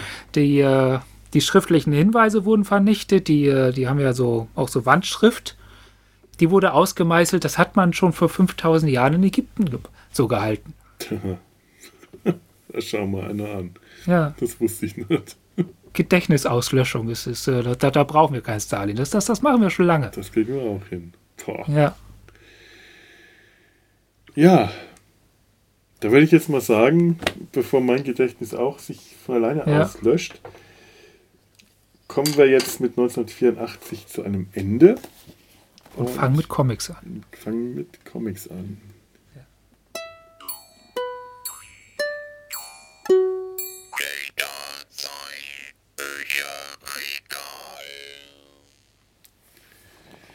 So, das haben wir schon lange nicht mehr gemacht, nämlich das Bücherregal vorgestellt. Und weil ich jetzt äh, momentan äh, hauptsächlich auf die Bücher in meinem Regal angewiesen bin, aber ich glaube, ich sollte auch mal meinen äh, Buchladen kontaktieren, ob die äh, vielleicht noch auf, auch auf, auf äh, ja, Bestellservice machen. Habe ich einen äh, alten Comicband aus dem Regal gezogen. Wir sind jetzt wieder bei Star Trek, weil sonst das ist ja so ein Thema, das wir in letzter Zeit ja überhaupt nicht mehr behandelt haben. Star was? Star wer? Und zwar habe ich den Comic Star Trek Die Ehrenschuld. Äh, hier, der Comic ist von 1994, wenn ich das richtig weiß. Ich habe es leider ähm, tatsächlich nur den Comic in der Hand und nicht äh, 1995 und mir überhaupt keine Notizen dazu gemacht, komplett unvorbereitet. Ähm, der Comic Die Ehrenschuld äh, von äh, Chris Claremont, Adam T. Hughes und Carl Story. Carl Story? Okay, ja. Die Story, Story ist. Story bei Carl? Carl? Ja, wahrscheinlich. Ah. Keine Ahnung. Ähm, ist 1904, nein, nein, 1995 bei Faced Comics erschienen und handelt. Ähm, die Handlung spielt ähm, kurze Zeit nach Star Trek 4, nach dem Kinofilm Star Trek 4, der mit den Wahlen. Ah, die Zeitreise. Die Zeitreise. Das fängt ja. dann auch mehr oder weniger damit an. Das fängt mit einer Rückblende an. Äh, Kirk in Star Trek 3. Ich halte gerade mal die Bilder vor die Kamera, dass Ture das sieht der auf dem Genesis-Planeten gegen Krug kämpft. Das ist eine Erinnerung, die Kirk hat, während er auf dem Boot seiner neuen Freundin Chillian sitzt und den Wahlen äh, Gracie und und und und und und und na, na, wie hießen die denn nochmal? ich habe vergessen. Gracie und und und Paul. Ich sage jetzt mal Paul. Paul und Crazy. Wenn, wenn, wenn Paul nicht stimmt, dann sollte es stimmen. Ich finde, irgendjemand sollte immer Paul heißen.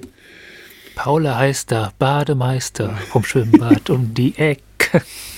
Die Geschichte, es ist eine ja. Geschichte, um äh, die sich allerdings nicht ähm, nur zu der Zeit spielt, sondern eigentlich quer durch äh, alle möglichen Zeiten spielt. Es sind immer wieder Rückblenden im Spiel, die Kirk als jungen Kadetten zeigt oder als jungen Fähnrich das äh, ist dann auch im, im, Stil der Zeit gezeichnet oder zu TOS-Zeiten mit den schönen alten Uniformen und dem Design. Dann eine Rückblende äh, findet statt zur Zeit von dem ersten Kinofilm. Und dann spielt eben alles zur Zeit nach dem vierten, also mit den roten Uniformen, die Enterprise gerade frisch und neu wiedergebaut. Was der Comic, ja, die Handlung ist etwas. Ähm, ist etwas krude, muss man auch ganz ehrlich sagen. Es geht um eine Ehrenschuld, die Kirk einer, ähm, einer Romulanerin äh, gegenüber versucht einzulösen, mit der, mit der er zusammen als Kadett gedient hat, als sie sich noch als Vulkanierin ausgegeben hat, bevor sie dann wieder nach Romulus abgehauen ist. Also etwas, was wir auch gerade aus äh, Picard kennen, eine äh, Vulkanierin, die eigentlich eine Romulanerin ist. Ähm, es tauchen unglaublich viele alte Charaktere auf und es ist sehr viel Fanservice im Spiel. Da taucht einer der alten Klingonen auf, der findet eine lächerliche Erklärung für die Sache mit den Stirnen, bevor sie äh, die, die schwachsinnig hoch 3 ist. Die Story ist eigentlich ziemlich Banane, muss man ganz ehrlich sagen. Die ist nicht besonders clever geschrieben und auch nicht besonders durchsichtig. Also man liest den Comic auch zweimal durch, bevor man an, ansatzweise verstanden hat, was da eigentlich passiert und wer diese riesen Alien, Monster, Echsen, Käfer-Mutanten sind, gegen die die alle naslang kämpfen.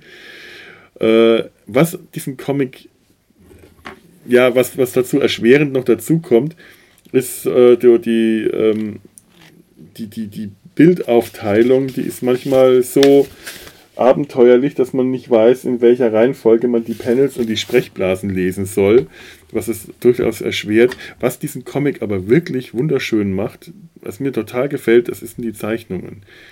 Die Charaktere sind wirklich getroffen und gerade aus den 90ern kenne ich das anders.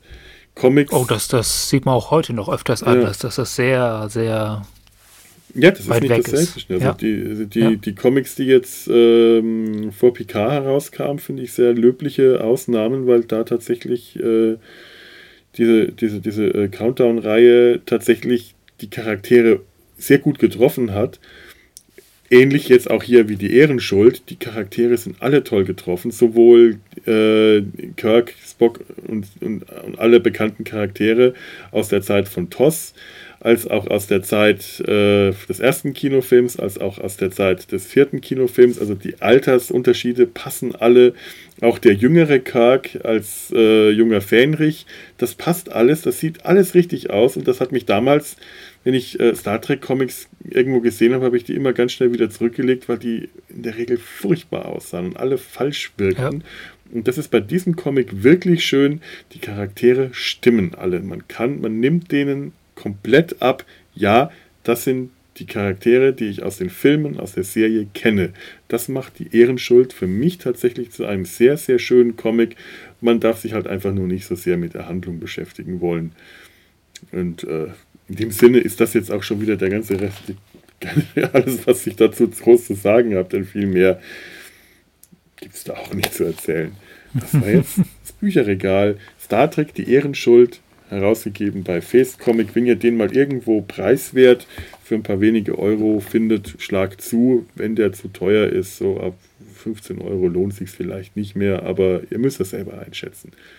Schaut mal rein, ist gar nicht schlecht. Ja. Jo, wunderbar. Und das war's dann für heute auch schon wieder. Würde ich mal sagen. Das für unser Verhältnis ja kurz knackig. Naja, ja. auch schon wieder über zwei Stunden. Echt? Ja. Stimmt, wir haben um fünf angefangen, ne? Ja, ja aber mit Toilettenpause. Mit, ja, ja, und äh, ja. so viel wird das nicht sein. Nee. Wir wünschen euch frohe Ostern, denn wahrscheinlich ist es noch Ostern, wenn das rauskommt. Wenn nicht, ja. dann wünschen dann wir euch nicht. frohe Quarantäne. Schöne Ostern gehabt zu haben. Mhm. Ja. Und ähm, ja, wir hören uns dann bald wieder. Eines der nächsten Themen wird äh, in eine ähnliche Richtung gehen wie das Bücherregal gerade eben. Mir verraten, wird nicht verraten. Und äh, in dem Sinne, macht's gut, gehabt euch wohl, lebt lang und äh, gesund. Jo. Ich wünsche noch, äh, ja, schönen Tag. Genau. Wie lange er noch mag, äh, sein mag.